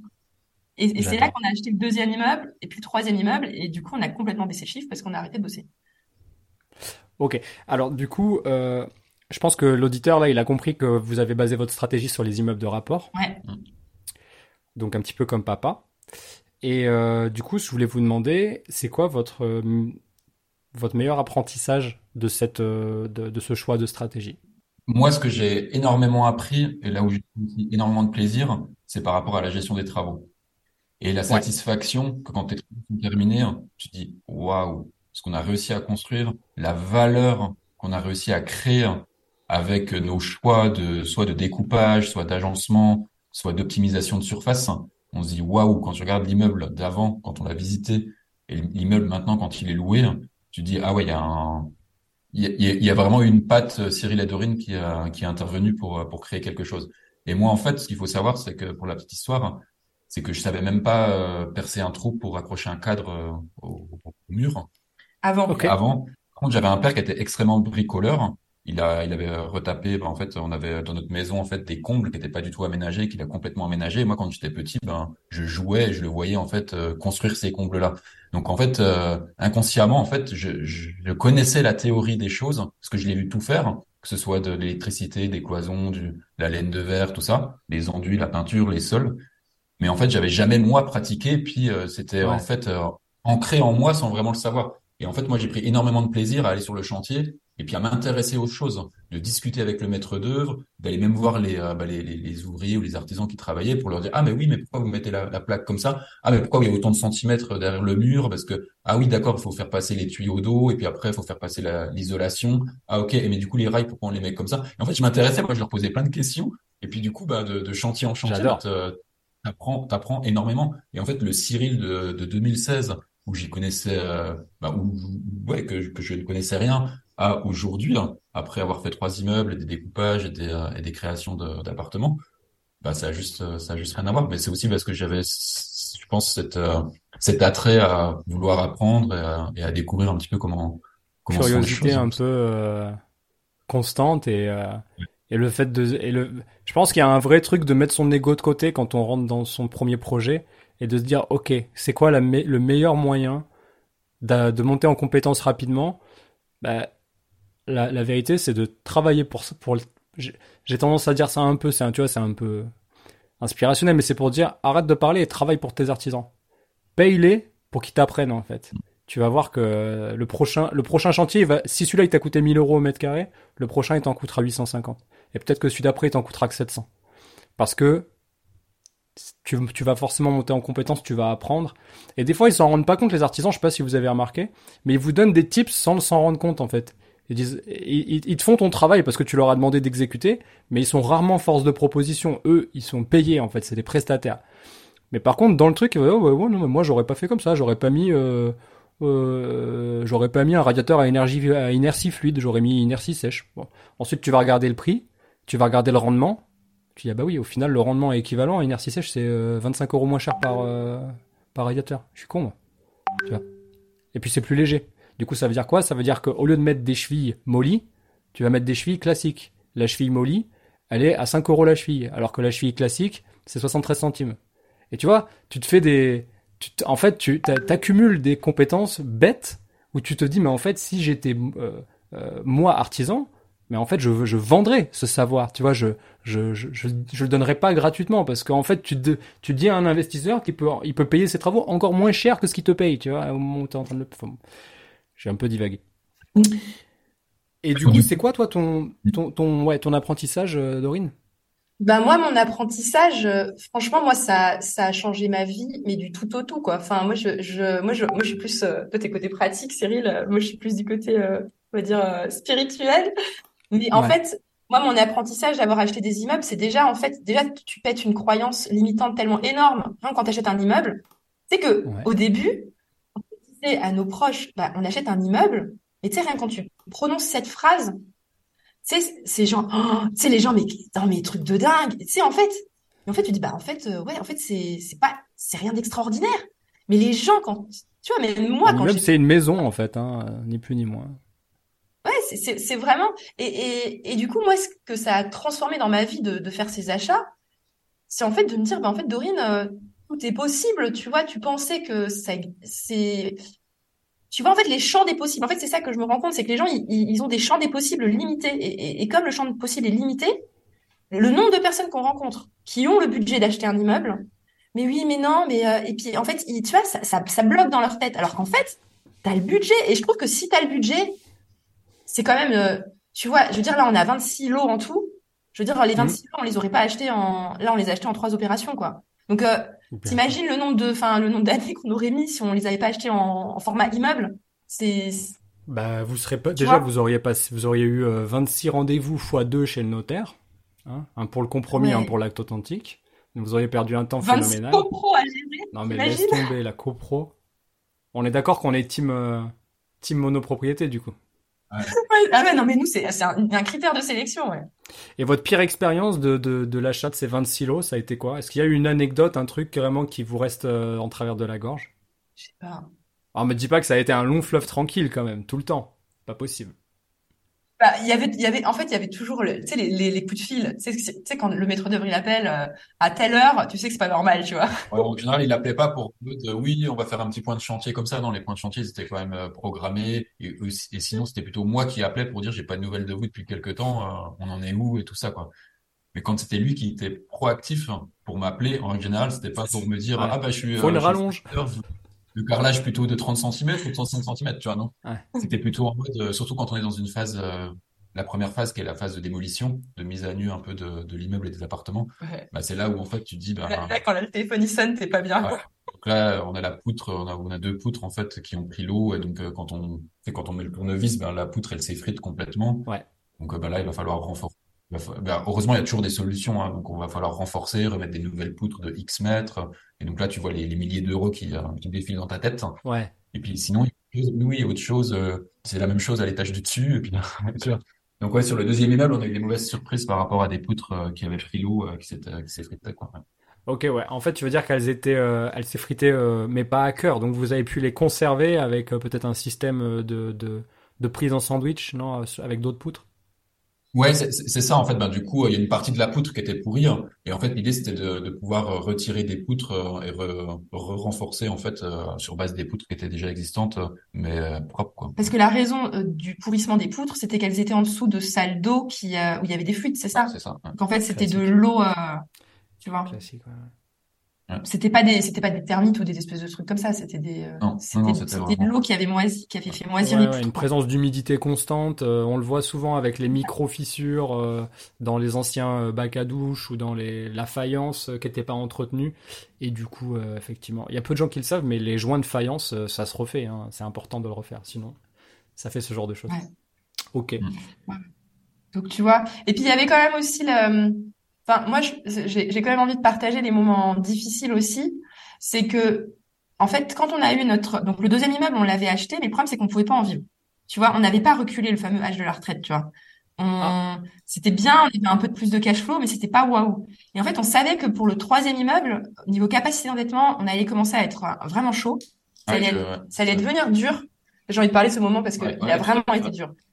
Et on savait qu'il fallait qu'on trouve the bonne affaire. Quoi mais genre l'affaire du siècle. on savait que là, c'était notre, dernière opération qu'on pouvait faire. Euh, en tout cas, qu'on pouvait se faire financer. On avait encore le cash de côté de Cyril, on avait réussi à pas injecter, mais tu sais, tu sais que tu sais, c'est comme la chanson de Eminem là, one shot, one opportunity. Euh, tu sais, tu vois laquelle c'est ouais, bien sûr. Et en fait, tu savais que là, c'est, il fallait pas que tu te loupes, quoi. Tu vois, on savait que le troisième immeuble, si on se loupait, bah, du coup, on allait quand même bosser encore pendant 20, 15 ans ou 20 ans. Alors que si là, on réussissait à faire vraiment le gros coup, on allait réussir à avoir du cash flow. Et, et là, en fait, ce qui s'est passé, c'est qu'on s'est mis, mais, euh, mais comme dans les films, tu vois, euh, je cherchais les bonnes affaires tout le temps. On avait posé deux semaines de congés. Alors, on n'avait pas beaucoup de congés, tu vois. Mais les gens, des gens, ils, tu sais, les gens, ils veulent pas faire ça, tu vois. Mais nous, on a posé deux semaines de congés. En plein juillet. En plein, en plein juillet. On a fait deux semaines de visites, mais comme des malades. On a fait euh, 20 visites. On a fait des offres, peut-être, qui ont été refusées. Et là, tu rentres de vacances comme un con. Alors, quand c'était tes vacances, bah, j'ai fait des visites et tout. J'étais à Metz pendant deux semaines, j'ai fait une vingtaine de visites. Ça. Et puis, euh, et puis du coup, t'as acheté un truc, ben non, rien, que dalle. Mhm. Et toi, là, et toi, t'es tout, et toi, t'es tout bronzé, t'étais où? Ah bah, j'étais aux Seychelles, j'étais au. Je sais pas quoi. et toi, t'es, t'es, euh, t'es le, tu sais, tu retournes bosser et en fait, entre guillemets, tu sais, t'as, tu sais que t'as, t'as pas trouvé ton, ta porte de sortie encore, tu vois. Et, et ça, c'était une période qui a duré deux, trois mois où on guettait les annonces. Mais tu sais, on n'allait pas lâcher l'affaire. Dans notre tête, on, dans notre tête, on n'allait pas lâcher l'affaire. Mais ça a été une période juste pour dire que une bonne affaire, en fait, des fois, il faut du temps, quoi. Tu vois, ça se trouve pas euh, en, en deux secondes, quoi. Tu vois, c'est. C'était ma prochaine question, donc vraiment, c'est une transition incroyable parce que j'allais vous demander, est-ce que c'est, est-ce que c'est dur de trouver le bon bien, le bien rentable? Euh, Moi, je, enfin, j'ai l'impression que plus je fais des process dans, dans ma méthode de recherche, plus je, plus je, plus je travaille mon réseau, etc. Euh, plus je me rends compte qu'en fait, ce que les, ce qui décourage les gens, c'est le, le, le premier, enfin, c'est c'est de trouver ce fameux bien, celui qui va tout de suite changer euh, ton cash flow à la fin du mois, celui qui va tout de suite changer ta perception. Vous, vous avez réussi à trouver le premier immeuble qui a permis à votre cerveau de dépasser une limite en fait, d'ouvrir les chakras en fait un petit peu. Et je pense que pour beaucoup, ils sont, je veux pas que ça soit mal interprété, mais ils sont un peu gagne petit et ils commencent par un studio, un petit appartement machin, un petit truc, après il commence à avoir les problèmes qui s'accumulent, la copropriété, mais en fait il y a le même nombre de problèmes, enfin il y a le même niveau de problèmes pour un studio euh, dans une copro de 50 appartements que pour un immeuble de rapport qui est en fait une, seule, une seule maison divisée en 2, 3, 4 paliers. C'est comme ça qu'il faut voir la chose. C'est juste que l'intensité du problème est peut-être un petit peu différente. Mais en réalité, c'est les mêmes problèmes. Donc je vois bien ce que tu veux dire. C'est dur de trouver le bon bien. Bah, c'était dur et surtout qu'on avait des objectifs plus importants parce que comme on s'est dit, tu sais, c'est comme un peu comme un jeu. Moi, je vois un peu la vie aussi un peu comme un jeu. Euh. On s'est dit, bah, tu vois, les deux immeubles avec cash flow positif, on les a fait. Mais là, on veut l'immeuble qui nous fait exploser le cash flow positif. Donc, on, on s'est dit, on est capable, on est capable. On savait que racheter, entre guillemets, du même acabit, on était capable de le faire. Hmm. Là, on voulait passer au cap supérieur. Et, euh, et du coup, ça marchait plus, tu vois. On, on, pouvait plus acheter comme on avait fait les deux premiers, quoi. Il fallait qu'on soit meilleur. Donc on a commencé à réfléchir à s'excentrer pour euh, chercher plus loin de Metz, pour euh, pour aller dans des villes, en tout cas plus rentables. et donc ça, ça a été un cheminement. Et en fait, on a eu, bah, du coup, on a eu le fameux appel magnifique, magnifique. En fait, il s'est passé. on peut vous raconter l'anecdote de comment on a fait pour avoir ce, la pépite qui nous a permis d'arrêter ah de bosser. bah là, je peux te dire que tu as tellement teasé que tu as intérêt à nous raconter. Bah, en gros, ce qui se passait, c'est que moi, j'avais une routine. Moi, j'allais bosser, j'étais, euh, cadre, sais, j'étais salarié. Dans ma routine, tous les matins, quand j'arrivais, tu sais, tu dis bonjour à tes collègues. Moi, j'étais euh, dans un open space, mais euh, tu sais, je me cachais dans un petit coin, tu vois, sur mon PC, personne ne regardait trop ce que je faisais. Tous les matins, bam, le bon coin. Tu sais, je checkais tout ce qui tombait, j'étais au taquet, quoi. Un matin, je vois un, un immeuble improbable, 1100 euros du mètre. Il faut savoir, à Metz, les deux premiers, on les avait achetés à 1700 du mètre. 1700. là, je vois un immeuble à 1100 euros du mètre. Là, direct et tout, je fais ninja une réunion, hop, je me lève, j'appelle, j'appelle le gars. Vous crois que j'ai pu, je l'avais peut-être après dans l'après-midi. Et le gars, il me dit, ah bah ça y est, c'est déjà vendu. Je fais, mais comment ça, c'est déjà vendu euh... Tu sais, tu l'as posté là euh, ce matin, quoi. Bah ouais, mais désolé, on a déjà eu 10 appels, euh, et puis c'est déjà vendu, quoi. Et je fais, mais comment ça? Alors je dis, bah du coup, vous nous mettez sur la liste d'attente, si jamais ça tombe à l'eau, vous pensez à me recontacter, nous on est investisseurs, nanana. Il me dit oui, mais on est, vous êtes déjà dit sur la liste d'attente. Je fais bah, ok. Donc, là, je rentre dépité. Tu vois déjà qu'on était dans un mindset, on avait passé les deux semaines d'été de l'horreur. Et là, tu vois, t'es en mode dépité. J'en parle à Cyril le soir. Non mais t'imagines même pas. C'est une anomalie de marché. Tu sais le truc que t'entends un peu qui tombe euh, rarement, quoi. Tu vois, tous les six mois peut-être. Tu vois le, le truc sous-estimé par par un agent. Je sais Parce pas que la, la, la moyenne avec travaux, c'est enfin dans un 1007. 1007 en mauvais état, c'est 1007 euh, à Metz. Ok. Et vous, vous avez à Metz. Là, c'est 1100. 1100. Clairement, à 1100, tes concurrents, c'est des marchands de biens hein, à ce prix-là. Bah, c'était ouais, c'était ça. Et, et, du coup, en tout cas, les les, les...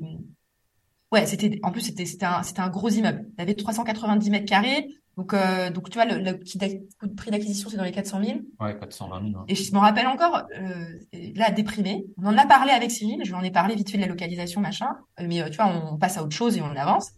Et deux semaines après. Ouais, ouais, ouais peut-être un petit mois après, quoi. Un petit mois après. Quelques semaines après, en fait, euh, je suis au bureau et je reçois un appel et je vois le nom de l'agent immobilier qui, qui s'affiche sur mon téléphone. Qui nous a vendu les deux premiers immeubles. Ouais, sachant que le, ouais, exactement, c'est l'agent immobilier qui nous a vendu les deux premiers immeubles. Et donc, du coup, pareil, quand lui, m'appelle, c'est pas pour me dire, oh, au fait, quand tu, quand tu passes à Metz, la prochaine fois, on, on boit un café ensemble, quoi, tu vois. Donc là, je me dis, OK, euh, OK, je vais, faut que je prenne l'appel. Je prends l'appel et là, il me dit, oui, du coup, bah, j'ai pris un café avec un de mes confrères euh, dans le centre-ville de Metz. Et du coup, on échangeait. Et en fait, ce qui se passe, c'est qu'il avait rentré un immeuble là, il y a quelques temps dans son portefeuille. Il est parti en deux secondes mais trop déçu euh, parce que là, il a devant moi, il a reçu l'appel comme quoi c'était mort. Euh, le, le, l'acquéreur, en fait, il s'est rétracté parce qu'au niveau financement ou quoi, ça, okay. il ça rentrait plus. Euh, bref, voilà. Et du coup, quand il m'a parlé de l'immeuble, bah, évidemment, je pensais à vous. C'est exactement ce que vous aimez, avec plein de travaux dedans. c'est placé dans le même secteur que les deux autres immeubles. Bah, du coup, je lui ai dit, laisse tomber, c'est une super nouvelle pour toi. Moi, je, je m'en occupe. j'ai un couple d'investisseurs, ils sont fiables, ils m'ont déjà acheté deux immeubles et ils sont carrés. Et donc, et donc c'est parti, quoi, tu vois.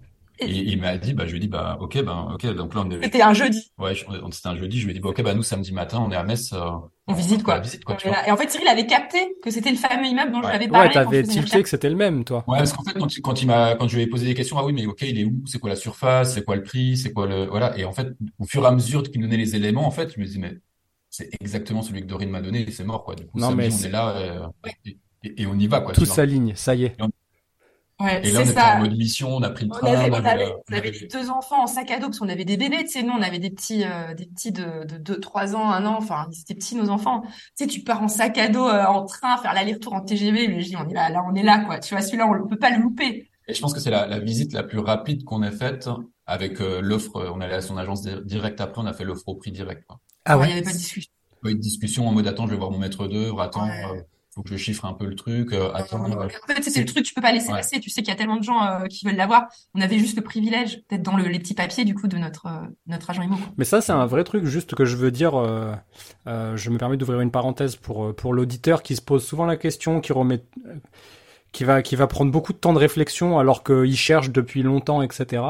Et à chaque fois qu'il fait une proposition, euh, c'est refusé parce que quelqu'un d'autre lui est passé devant ou quoi. En fait, ton problème, euh, c'est que tu prends pas le risque de dire OK. De toute façon, s'il y a du monde dessus, c'est qu'il y a forcément dans le monde quelqu'un qui a fait le calcul et que c'était bon en fait. Si c'est bon pour toi sur le papier, enfin si c'est bon pour une autre personne et que vous êtes 10 sur la liste d'attente, Arrête de te poser la question. Signe cette offre. Signe cette offre.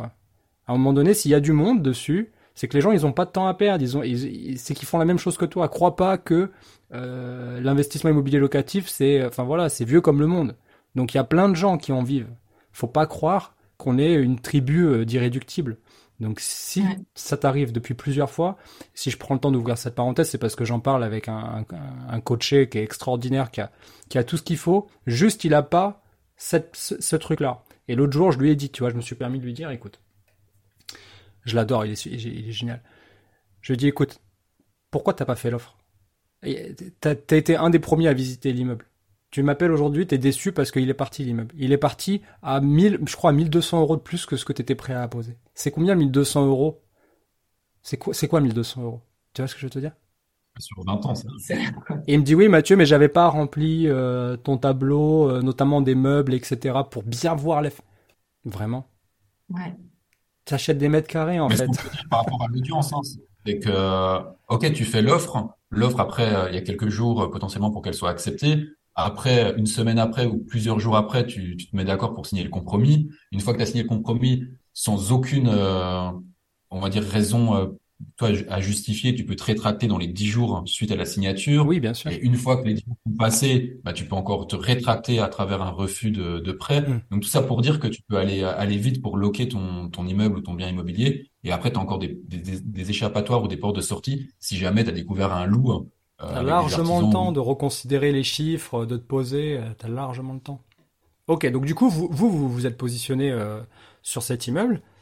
Bon, j'espère que c'est votre fameux troisième immeuble. Vous l'avez signé au final. Ouais, ouais. c'est ça. Et on l'a signé. Du coup, bah, ça a été un peu galère pour trouver le financement, mais on a, on a réussi. Ouais, pour la petite histoire, on a signé le deuxième immeuble chez le notaire en août 2018. Ouais. Et en fin octobre, début novembre 2018 de la même année, donc même pas trois mois après, en fait, je retournais voir la banque en disant, au fait, euh, maintenant j'ai un troisième immeuble qui est encore plus gros avec une enveloppe de travaux encore plus importante. Combien le budget total, immeuble, euh, bah, le, deuxième immeuble? Ouais, là, on demandait, euh, je sais plus, 790 000 de, de prêt. De prêt ouais. C'était chaud.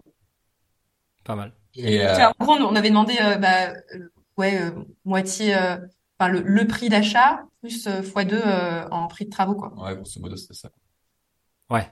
Ça fait un, ça bah, fait un fait, 190 mètres carrés, on... et dedans, on a créé 15 appartements. Donc, ça veut dire la puissance électrique de l'immeuble, elle n'est pas suffisante pour alimenter 15 appartements. Donc, travaux de voirie, le DF local pour, euh, pour faire ça. Il faut créer une colonne électrique. Il fallait faire des ouvertures euh, dans les murs porteurs parce qu'en fait, visuellement, de l'extérieur, c'est deux immeubles différents. Mais nous, ce qu'on voulait, c'était garder qu'une seule, qu'un seul escalier hein, pour optimiser la place, pour avoir qu'un seul palier. Mais il fallait pouvoir passer entre les deux immeubles. Donc, c'est un mur porteur à ouvrir, donc c'est des coûts.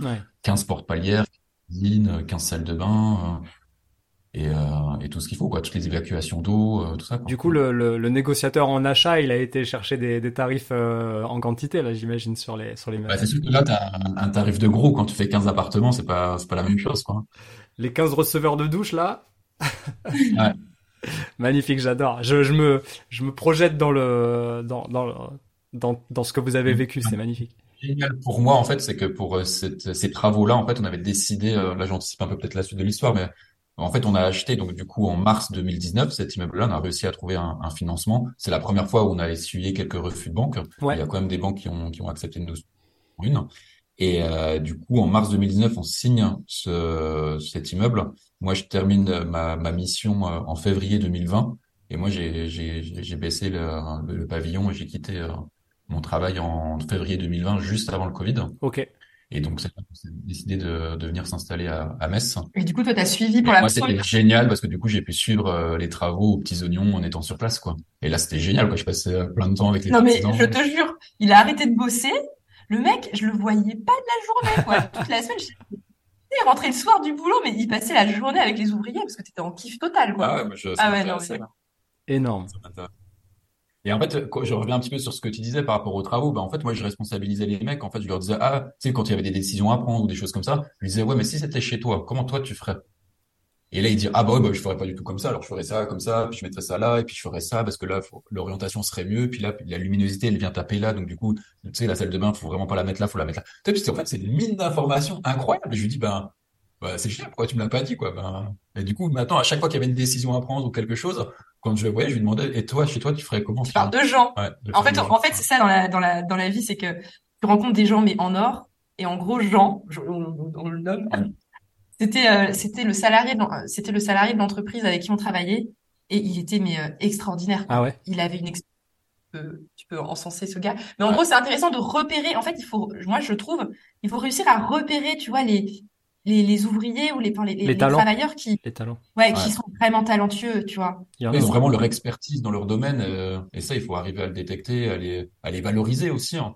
Et en fait, lui, euh, il avait cette, cette responsabilité. Toi, il était aussi fier de, de créer ces appartements-là parce qu'en fait, cette personne, elle a, elle a vécu notre premier immeuble, notre deuxième immeuble, notre troisième. Ouais, elle était dans les trois chantiers. Donc du coup, il y a aussi un lien qui s'est créé avec lui. Euh, et après, écoutez, quand il se retourne, lui aussi, il a cette fierté de dire ah ouais, j'ai euh, j'ai aidé à concevoir ces appartements-là. Et, et, attends, mais il y a aussi le fait que, en fait, ce qui se passe, enfin, par rapport aux travaux, euh, c'est qu'en fait, nous, on avait donc une société euh, qui chapeautait le truc, donc une société euh, générale.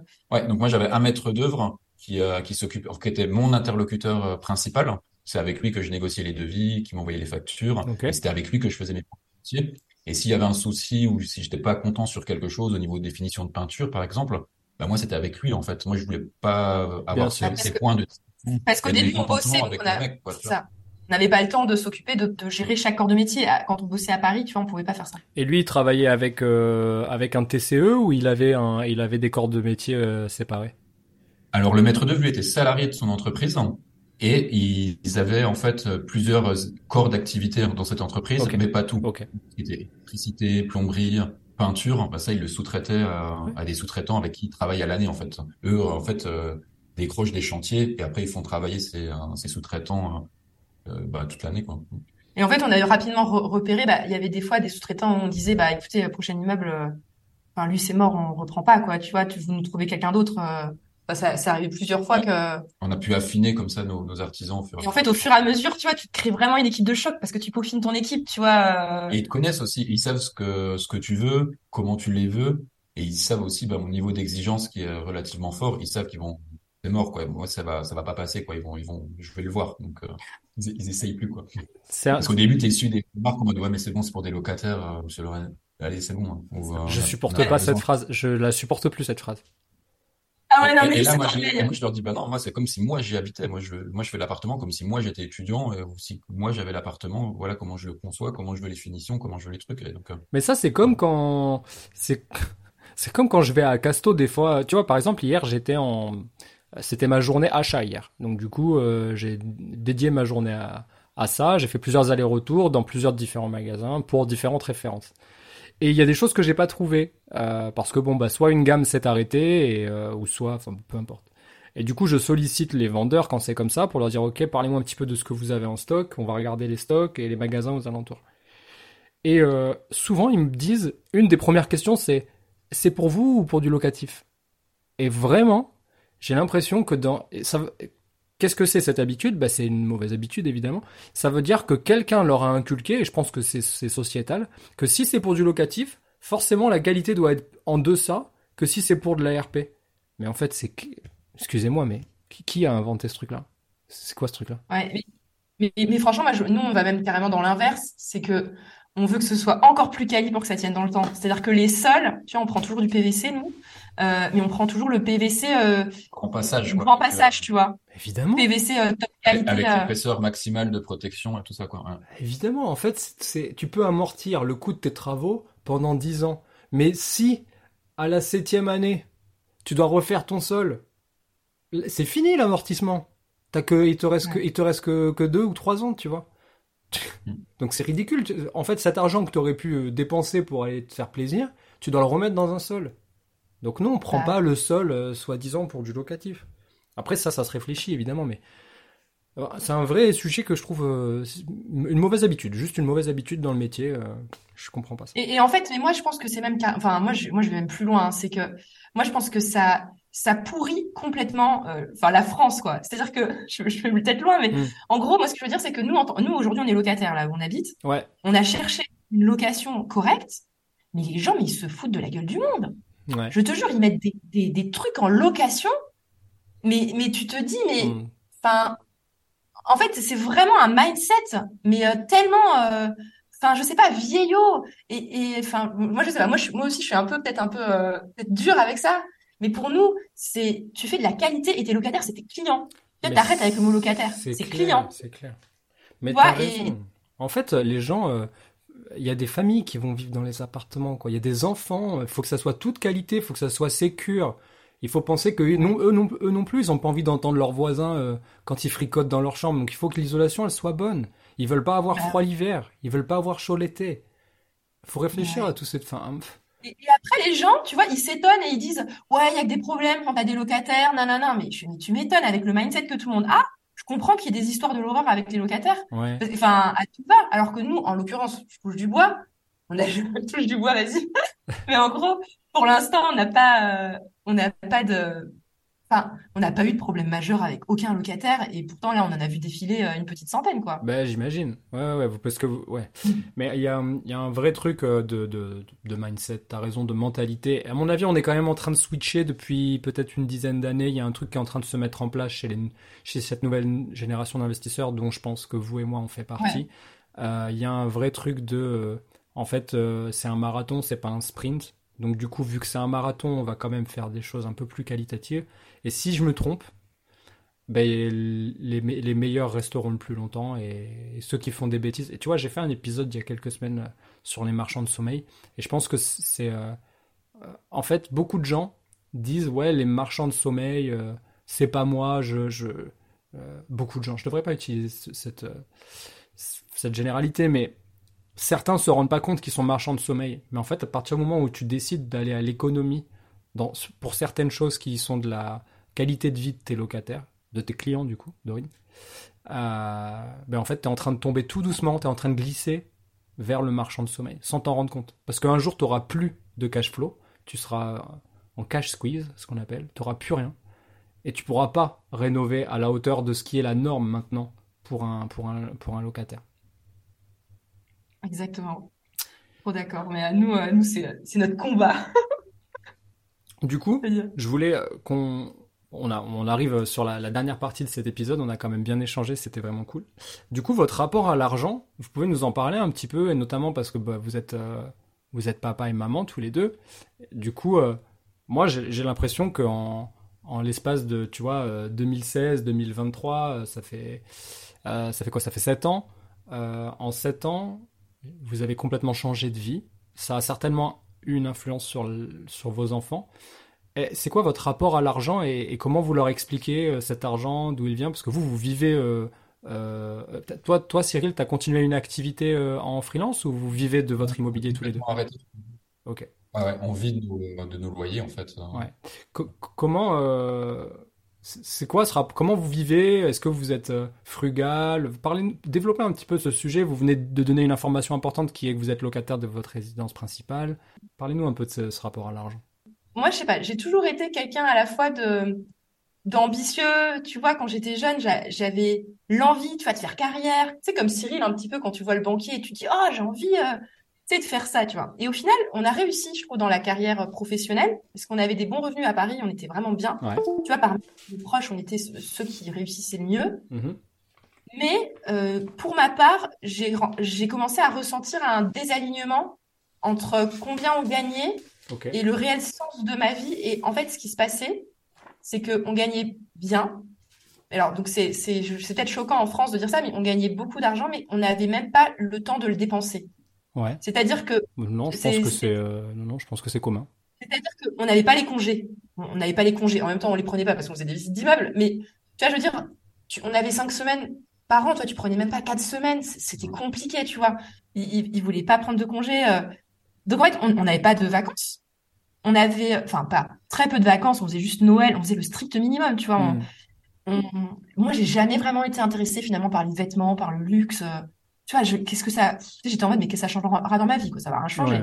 Je veux dire, euh, et au final, bah, en fait, au final, euh, moi, j'étais en mode, euh, c'est un peu comme, j'ai envie de comparer, tu sais, à Jennifer Lopez dans le clip, référence, rien à voir. Ouais, dis-moi.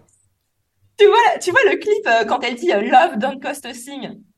Ça me parle tu vois, où elle est dans sa belle maison. Désolé, j'ai pas ton niveau en, en, en Gilo, en Gilo addiction. Désolé. en gros, en gros, c'est le, tube international où en fait, mais c'était un vieux tube de quand j'étais jeune quoi. Et du coup en fait, elle était dans sa villa super riche avec ses bagues en argent, nanana. Et en fait, tu la vois à un moment donné péter un câble. Et en fait, elle prend sa bagnole super chère et en fait, elle se casse et elle commence à, à, à laisser sa voiture, à enlever ses bracelets et tout et à partir à la plage et en mode, euh, elle dit en fait, j'en ai rien à foutre de l'argent. Moi, ce que je veux, c'est vivre quoi. Bien sûr. Et, euh, et moi, moi, c'est peut-être un peu euh, une référence assez originale, mais en gros, moi, dans ma tête, c'était ça. J'étais ok, super, on gagne bien notre vie, mais je vois pas mes enfants. Euh, on n'a jamais de temps. J'ai pas de temps pour moi. Je fais pas de sport. J'ai une santé pourrie. C'est à quoi ça sert, quoi? Tu vois, ça, ça sert à rien tout ce bazar, quoi. J'en ai rien à faire. Et moi, je disais à Cyril, écoute, je préfère vivre dans un camping-car, mais faire ce que je veux de mes journées, avoir du temps pour voir mes enfants, plutôt que là, courir dans une vie infernale où tu cours après l'argent, bien gagner ta vie, faire ta carrière mais ta vie, elle a aucun sens.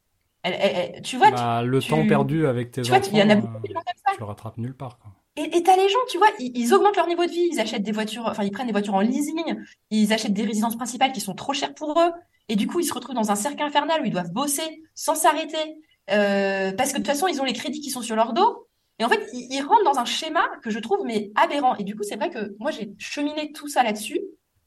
J'ai et dans ma tête, je sais que l'argent, il doit être au service de ma vie et pas l'inverse, tu vois. Carrément. Tu vois, c'est d'abord moi, qu'est-ce que je veux faire? Et, euh, et moi, je, je préfère, euh, et moi, je sais que le temps, je le mets au-dessus de tout aujourd'hui. Et je préfère euh, avoir du temps que d'avoir de l'argent. Ok. Enfin, le temps a plus de valeur pour moi que l'argent, quoi. Ok. Mais l'argent, du coup, ça aide pour le fait d'avoir du temps. Tu vois, c'est-à-dire que c'est grâce à l'immobilier et l'argent qu'on gagne que que qu'on peut entre guillemets faire ce qu'on veut aujourd'hui de nos journées et gérer notre planning comme on veut. Quoi ce qu'on pourrait comprendre. Je sais pas si c'était clair. Ah si, c'est hyper. Non, tu plaisantes. Non, mais je, si je, j'aime bien laisser des petits blancs une fois que tu as terminé pour euh, laisser à l'auditeur, à l'auditeur le temps de respirer après ce, ce cet, un, cet enchaînement de, de punchline. Mais euh, euh, je pense que ce qu'il faut comprendre, c'est que si l'auditeur il a un taf et qu'il n'est pas épanoui, bah peut-être qu'il faut qu'il se dise que c'est peut-être l'opportunité d'utiliser cet argent de ce taf pour aller acheter du temps pour plus tard en fait. Donc comment on fait pour acheter du temps pour plus tard? Du temps de qualité, j'entends. Bah il suffit d'acheter euh, peut-être des immeubles euh, pour pour copier nos stratégies ou peut-être autre chose. Je, je veux pas euh, influencer ça, je veux juste dire en fait des fois on a l'impression que la solution elle est ailleurs, c'est juste que la solution tu l'as déjà. Elle, elle est faut peut-être que tu l'as vue d'un autre angle. La solution elle est déjà présente quoi. En fait, c'est arrête de dépenser. Euh, vis avec le strict minimum, achète-toi du temps pour plus tard. Donc c'est une, une, phrase pour dire achète euh, quelque chose qui va te rapporter euh, tous les mois en fait. Mais, euh, mais du coup, vous maintenant, est-ce que vous êtes, vous êtes arrivé au niveau de vos salaires ou est-ce que c'était pas un objectif? C'était quoi Ah, on est en dessous, on est en dessous du salaire. Ouais. On a, on a dit que par deux, voire par trois, nos revenus. Ah non, mais là, tu comptes que les, tu comptes que les, les revenus là. Mais tu comptes. Tu... Là, je parle du cash flow. Ouais. Ah oui. Ouais, l'enrichissement en réalité, il est énorme. Ah ouais, voilà. Merci de, merci d'avoir, euh, merci d'avoir compris là où je voulais en venir. Je, je voulais, je voulais dire, étant donné que j'imagine qu'une heure de ton temps coûte très cher maintenant que tu n'es plus salarié, euh, j'imagine que tu es immensément plus riche vu que tu passes beaucoup de temps de qualité euh, avec tes proches. Exactement, exactement. Mais en vrai, ouais, si tu prenais par le remboursement de capital, je pense qu'on arriverait euh, pareil qu'avant même euh, même plus. Je pense. Ouais, même plus. Ouais, c'est vrai qu'on l'oublie. En fait, hein, euh, tu en hein. plus, mais pour vivre tous les mois, euh, on a beaucoup moins qu'avant. Sachant qu'en plus, nous aussi, on a le fameux cash squeeze qui arrive en 2025-2026. Ouais. Où là, on va encore perdre sur notre cash flow à partir de 2025-2026. Ok, parce qu'il y a des, il y a des différés qui vont s'arrêter, c'est ça? Non, c'est juste en fait nos enveloppes travaux vont commencer à, à finir, finir. Tu sais, les, les premiers travaux de, du, du, premier immeuble, y a, y a, ça commence à, il y a des choses qui commencent à être bien amorties au niveau des charges qu'on a qu'on a eu sur les travaux et du coup en fait il y a des amortissements qui, qui arrivent à leur fin. Ouais.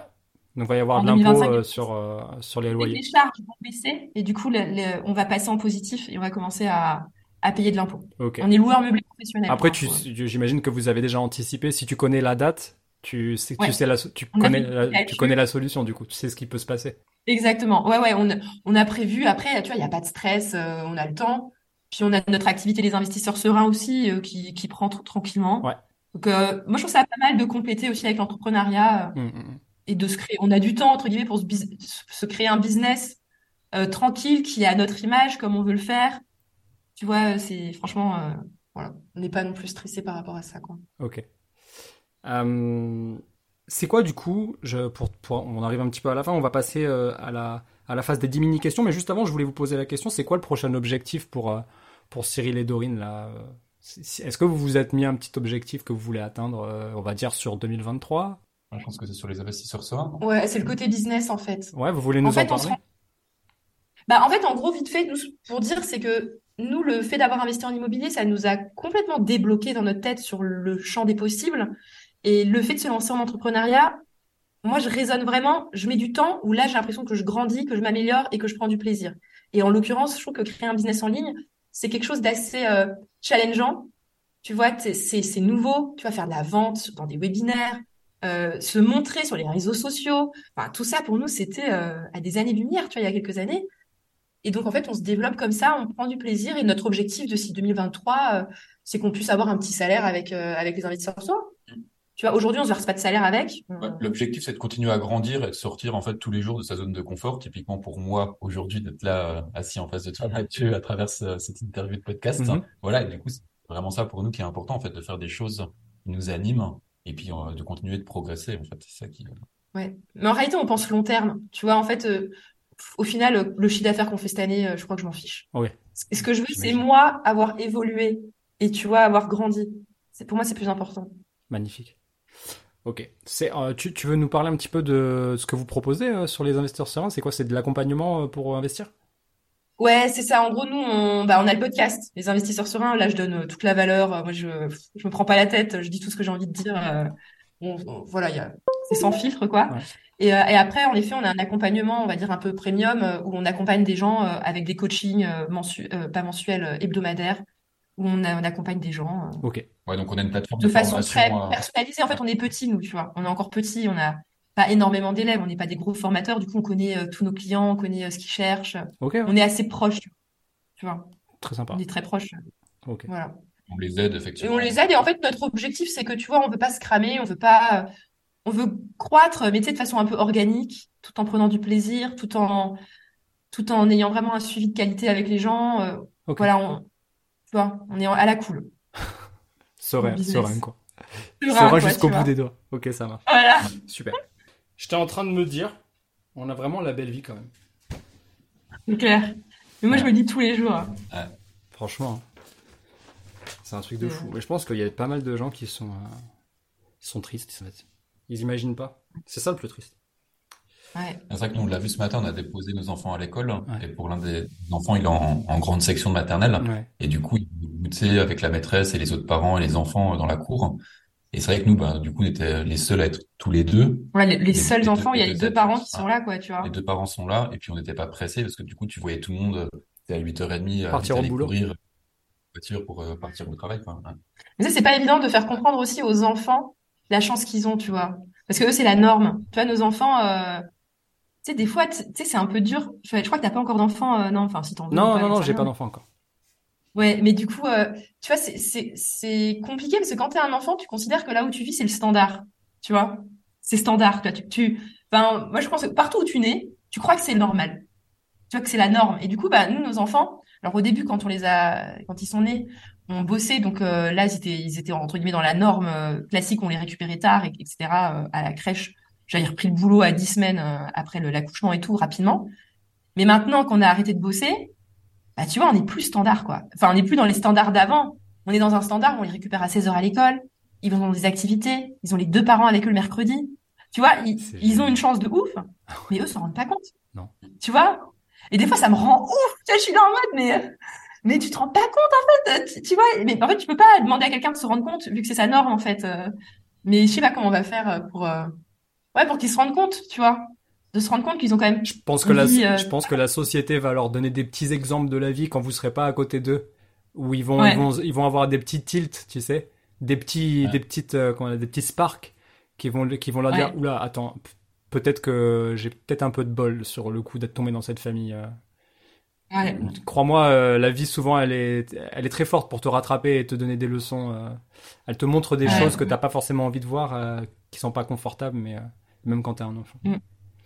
Ok, mm. vous êtes prêts pour les 10 mini questions? Allez, Super. Allez, let's go. Vous avez le droit d'avoir des avis qui diffèrent d'ailleurs. Attention, hein, je le dis. Alors, épargner ou investir? Investir. Épargner, puis investir. Moi, l'épargne, c'est la base quand même. Mais c'est difficile de répondre en un mot. non, mais attends, mais normalement, il faut que ce soit court la réponse. Hein. Ah oui, d'accord. Ah, parce que moi, j'allais dire, tu épargnes et tu perds toujours dès, la, dès la première question, ils ont cassé le concept, là, les deux. Là. attends, attends. Un mot, c'est ça Non, mais vous faites comme vous voulez. Vraiment, évidemment, l'idée c'est de. Mais vous avez ça a fonctionné. Du coup, ça a marché parce que euh, vous avez sorti chacun le premier mot qui vous est venu. Euh, pour toi, Cyril, c'était euh, épargner, euh, investir, pardon. Et pour Dorine, c'était épargner. Mais je pense que vous parlez aussi par rapport, enfin, vous vous prononcez par rapport à votre expérience. Vous, sans l'épargne que vous aviez eu de côté, euh, notamment la tienne, Cyril, peut-être que le premier projet n'aurait pas été finançable parce que vous n'auriez pas eu l'apport. Enfin, en tout cas, les frais de notaire, puisque c'était les frais de notaire en l'occurrence. Ouais, ouais. Non, moi, c'est plus pour l'esprit tranquille que je dis ça, quoi. On, est des investisseurs sereins, en fait. Nous, euh, moi, je me serais pas lancé dans un projet immobilier si j'avais euh, 5 ou 10 000 euros de côté euh, sur un, un, projet de cette envergure, en fait. Moi, j'ai besoin ah, d'avoir. Si on avait plus que 50 000 euros de côté euh, pour le premier immeuble, en plus, au cas où que les, les, dépassements de travaux. Enfin, en fait, tu vois, sinon, je me dis, tu peux pas, tu peux pas vivre, quoi. Quand t'as les appels, quand tu as les appels euh, de ton maître d'œuvre, enfin, si t'as pas d'argent de côté, mais t'es mort, quoi. Enfin, tu, enfin, je sais pas, tu vis pas bien, quoi. Il faut que tu aies ton matelas de sécurité, quoi. Donc, en fait, vous aviez séparé matelas de sécurité et épargne que dans lequel vous pouvez aller taper pour, euh, pour le, Ouais. Ok. Super intéressant. Pour le projet, ouais. Super intéressant. Ouais. Allez, c'est parti. Patrimonial ou rentable? Rentable. Rentable. Direct. On cherche pas, euh, Sans hésitation. On cherche pas la petite pierre biseautée, euh, façon, euh, Haussmann, on s'en fout de ça. Ok. Bourse ou IMO IMO. IMO. Ok. Ça boursicote pas du tout de votre côté? On a juste de la crypto. Ouais. Moi, j'ai boursicoté au tout début quand j'ai commencé à travailler. Forcément, je sortais de l'école, j'avais mes premiers salaires, je travaillais en banque, je voyais les traders, je voyais les gérants de portefeuille, les risk managers, donc forcément, je m'y suis mis un peu. Mhm. Mais euh, toute petite somme. Ouais, puis euh, trop peur de, de, perdre mon capital, euh, donc euh, je suis parti sur l'épargne et après l'investissement IMO. Moi, je, je, je, préconise vraiment pour pour les auditeurs épargner, faites vos investissements immobiliers, puis avec l'argent qui vous reste, euh, placez-le en bourse, quoi. Après, quoi. Mm. Nous, on a fait après la crypto, on l'a acheté après de tous nos investissements. Ouais, c'est une bonne manière de recycler le... le... cash flow. Hein. C'est une très bonne idée. Ouais. Magnifique. Euh, du coup, rénover soi-même ou faire rénover? À faire rénover. Faire rénover. Hein. Ok. Même si on veut bien être sur le chantier pour gérer les, les, les questions, euh, autant que ça soit quelqu'un d'autre qui le fasse, quoi. ouais. Ouais, bah, la... mais, 15 apparts, de toute façon, je veux dire, ta main d'œuvre à toi, je veux dire, t'es obligé d'en avoir au moins 5, 6 sur le chantier tous les jours pour que ça avance. Donc, euh... Tu m'étonnes. Tu m'étonnes. se lancer en direct ou se former avant? Ah, les deux. Enfin, ouais. franchement, ouais. j'ai pas envie que. Parce que franchement, il y a des gens qui se forment tout le temps et qui se lancent jamais, ça sert à rien, quoi. Je veux dire, je préfère les gens qui se lancent au final, même s'ils sont pas formés, mais au moins ils avancent, quoi. Ouais, ouais, c'est, c'est... Ouais, non, mais c'est pertinent moi, je me rappelle avoir fait un achat-revente et euh, c'était en donc en 2012. Hein. Donc euh, c'est une époque où en fait il y avait que deux personnes sur Internet. Je pense qu'on peut dire leur nom parce qu'ils ont beaucoup de mérite. Il s'agit d'Olivier Seban et de Cédric Anissette. Donc c'est deux seules ouais. personnes. Il y, avait, il y en avait peut-être d'autres et je m'excuse auprès d'elles si je les oublie. Mais en réalité, c'est que les deux vraies personnes qui pondaient des vidéos YouTube, c'était ces, ces, deux, ces deux personnages. Et euh, j'ai fait l'achat-revente et j'étais très content parce que j'ai encaissé mes premiers 50K comme ça. Mais euh, tu sais, j'avais ce truc dans la tête où je me suis dit, comment ça peut être aussi facile en fait? J'ai certainement dû oublier quelque chose et normalement, je pense qu'on fait plus d'argent que ça. Et donc du coup, je me suis offert la formation Cédric Anissette sur l'achat-revente euh, parce que euh, je pensais que j'avais mal fait, tu vois. Le mec vient d'encaisser 50K, mais il pense qu'il a mal fait, hein, juste pour remettre le truc dans le contexte.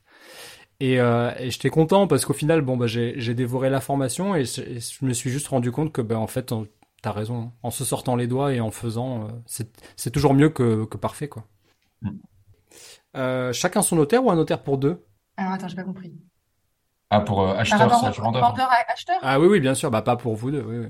Vous, vous avez un notaire. Ouais, ah oui, d'accord. C'est bizarre la question. Euh, ouais, nous, on s'est jamais trop pris la tête. Mais moi, je dirais quand même chacun son notaire, dans le sens où le notaire, en fait, il doit défendre les intérêts de, de sa partie, et du coup, s'il est, euh, s'il a les deux parties, bah, comment il va défendre euh, quelle partie, quoi. Après, il y, a des avantages et des inconvénients. L'autre, euh, l'autre inconvénient, c'est chacun son notaire. Ben, forcément, ça va prendre plus de temps, parce que chacun va se renvoyer la balle. Ouais, c'est chiant. Ouais. Franchement, moi, je dirais plutôt je, je, un notaire, c'est bien. Hein, franchement.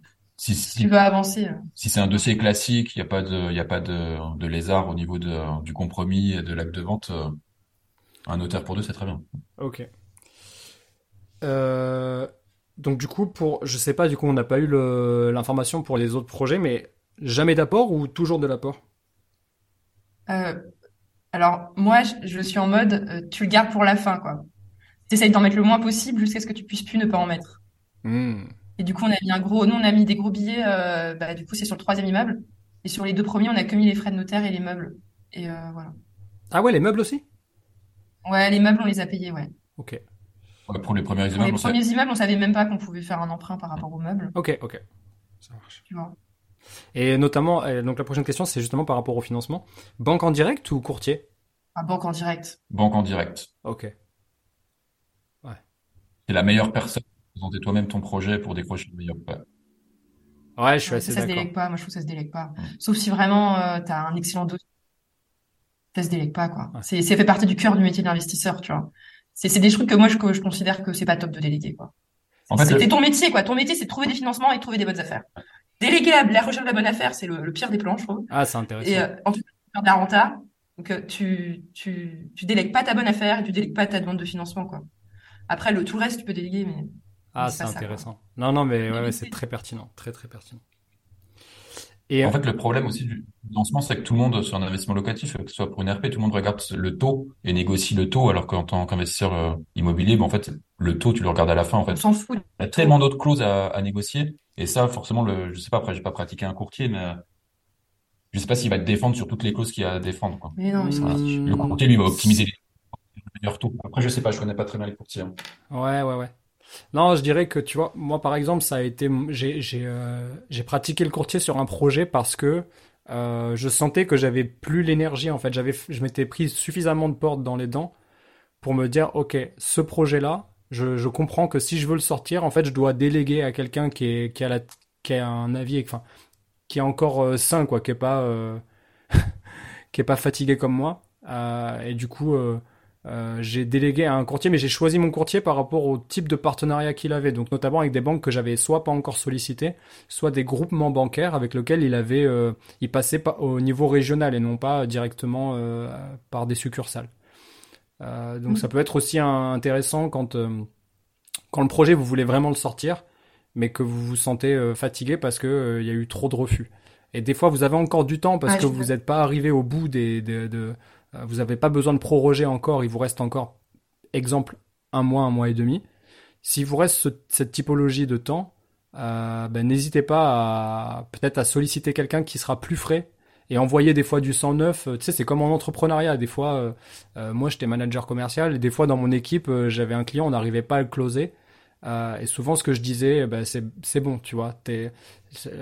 C'est comme les plombs qui sautent, en fait. Tu vois, tes collaborateurs, tu attribues le dossier à un collaborateur, ça passe pas avec le client, ça saute. On passe à un autre jusqu'à ce que j'accepte de le prendre, de le prendre moi. Mais en fait, ton interlocuteur, il comprend que là, il peut plus faire sauter les plombs. Il arrive au bout et qu'il va être obligé d'arriver à un compromis, à une négociation. Et c'est un peu pareil avec les banques, dans le sens où, où toi, des fois, tu accès que aux, aux petits, euh, c'est pas péjoratif, mais disons que tu as un peu accès que au dernier maillon de l'échelle dans la banque. Tandis que le courtier, peut-être qu'il discute directement avec le directeur de, cette banque, quoi, avec le directeur de cette agence, voire même le directeur régional de cette agence.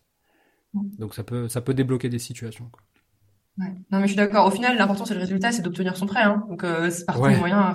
Ouais, ouais. Peu importe, tant que tu as le prêt, on s'en fout du taux. Envoie, envoie les papiers. c'est ça. Bon ben super, vous avez, vous avez pas bien répondu. Et du coup, est-ce que, est-ce que vous avez bullshité pendant cette interview? Absolument pas. Bullshité. Je sais pas, est-ce que tu bullshité? Non, c'était complètement. oh, quand même, Dorine. Je sais pas, bah non, mais j'essaye de pas bullshiter, mais tu sais, des fois, les gens, ils s'auto-bullshit, alors faut quand même vérifier, quoi.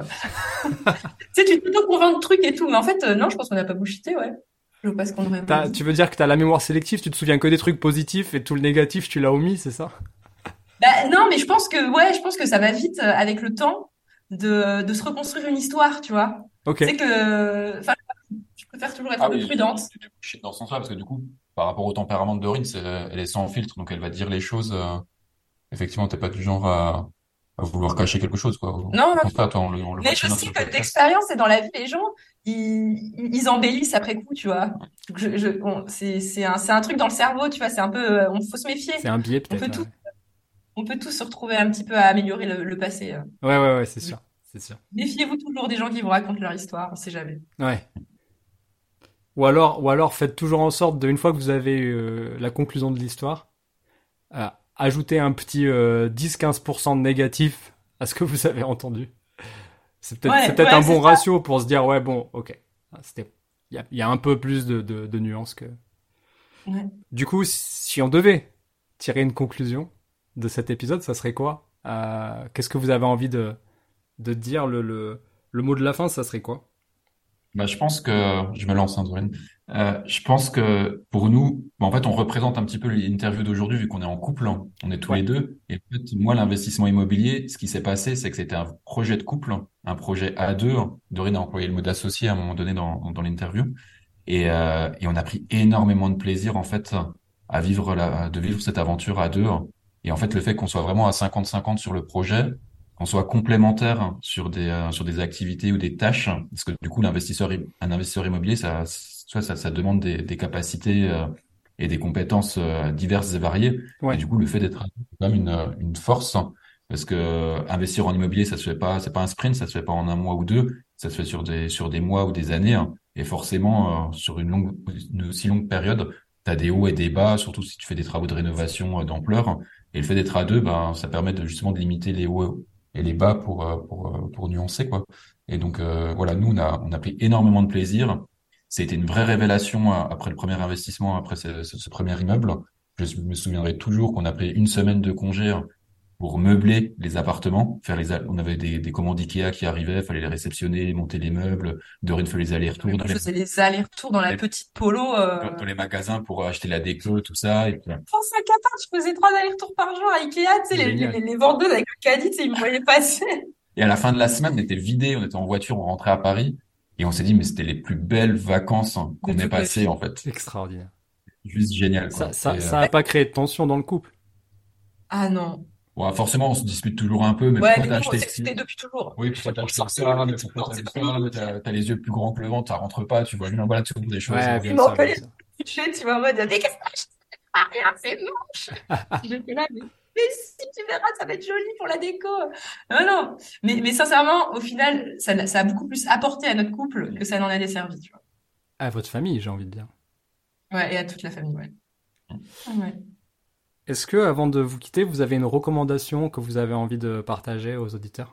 Je sais pas, moi je suis nulle en recommandations. Moi j'aime bien plein de monde. Ça peut être non, ça peut être n'importe quoi. Ce que je veux dire par là, c'est que ça peut être euh, aussi bien. Non, mais moi j'en ai j'en ai une là. C'est euh, tout simplement, ben ça reprend un petit peu ce qu'on a dit au début. C'est euh, faut passer à l'action. En fait, il y a, on voit tellement de personnes qui renseignent, qui. Ouais, ils se, ils se surforment en fait presque, tu vois. Il se forme, il se reforme, il se reforme, il réécoute des podcasts pendant mille ans. Mais je suis un peu un cas, tu peux pas passer quatre ans à écouter des podcasts. En fait, l'immobilier, c'est un sujet. Dès qu'on commence à employer le mot immobilier, tout le monde a son avis sur la question, tout le monde en parle. Et quand tu poses la question, OK, toi, t'as fait quoi? Ah oui, je m'intéresse, tout ça. OK, t'as fait combien de visites? Ah oui, mais non, tu comprends, j'ai pas le temps, c'est pas prêt. Mais les gars, juste passer à l'action. Faites une visite, deux visites. Vous allez voir, déjà, d'aller sur le terrain, c'est passer à l'étape supérieure, tu vois. Et juste, euh, allez-y, quoi. Bougez-vous. Euh, et en fait, ça va pas se faire du jour au lendemain, c'est clair, mais si on met pas une brique euh, au fur et à mesure, euh, on n'avancera pas, quoi. Voilà, donc c'est ça mon, mon, message. Magnifique. Et, et, et Dorine, tu, tu, tu, partages ça ou tu voulais nous parler peut-être d'autre chose Tu voulais nous, nous partager quelqu'un, non, carrément ou... Bah non, parce que non, je sais pas, non. non, Je... Ça, ça peut être n'importe quoi, hein, un livre, euh, une, une recommandation plus spirituelle. Non, moi je, non mais je suis d'accord avec Cyril. Moi je trouve ça bien ce que tu as dit. Ouais. Juste de faire, juste de faire. Faites quelque chose. Ouais, de passer à l'action, quoi, tu vois, d'avancer, euh, tu vois. Euh, ouais. Et là, euh, si je suis un, auditeur, j'ai bien aimé l'épisode, je vous trouve inspirant et, je vous trouve serein et ça correspond bien à ma personnalité. Comment je fais pour vous écrire, pour discuter avec vous de tout ça? Alors on a bah, déjà il y a le podcast, vous pouvez vous nous écouter et on donne tout notre contenu. Et après on a le compte Instagram euh, les underscore investisseurs underscore serein. Ok. Et ça, c'est le compte Insta euh, où vous pouvez nous écrire et on répond euh, à tout. Ouais. Voilà. Trop cool. Merci Cyril et Dorine. C'était un super moment. Bah, merci, merci à toi. invité. J'ai passé un très bon moment, en tout cas, pour euh, cette première interview. Ça y est, il va vouloir être C'est bon, c'est validé. Hein. il va dire, ah non, mais maintenant, c'est moi. C'était génial. Vous êtes au top. Merci beaucoup. Quant à moi, je te dis à la semaine prochaine dans un nouvel épisode. Ciao, ciao.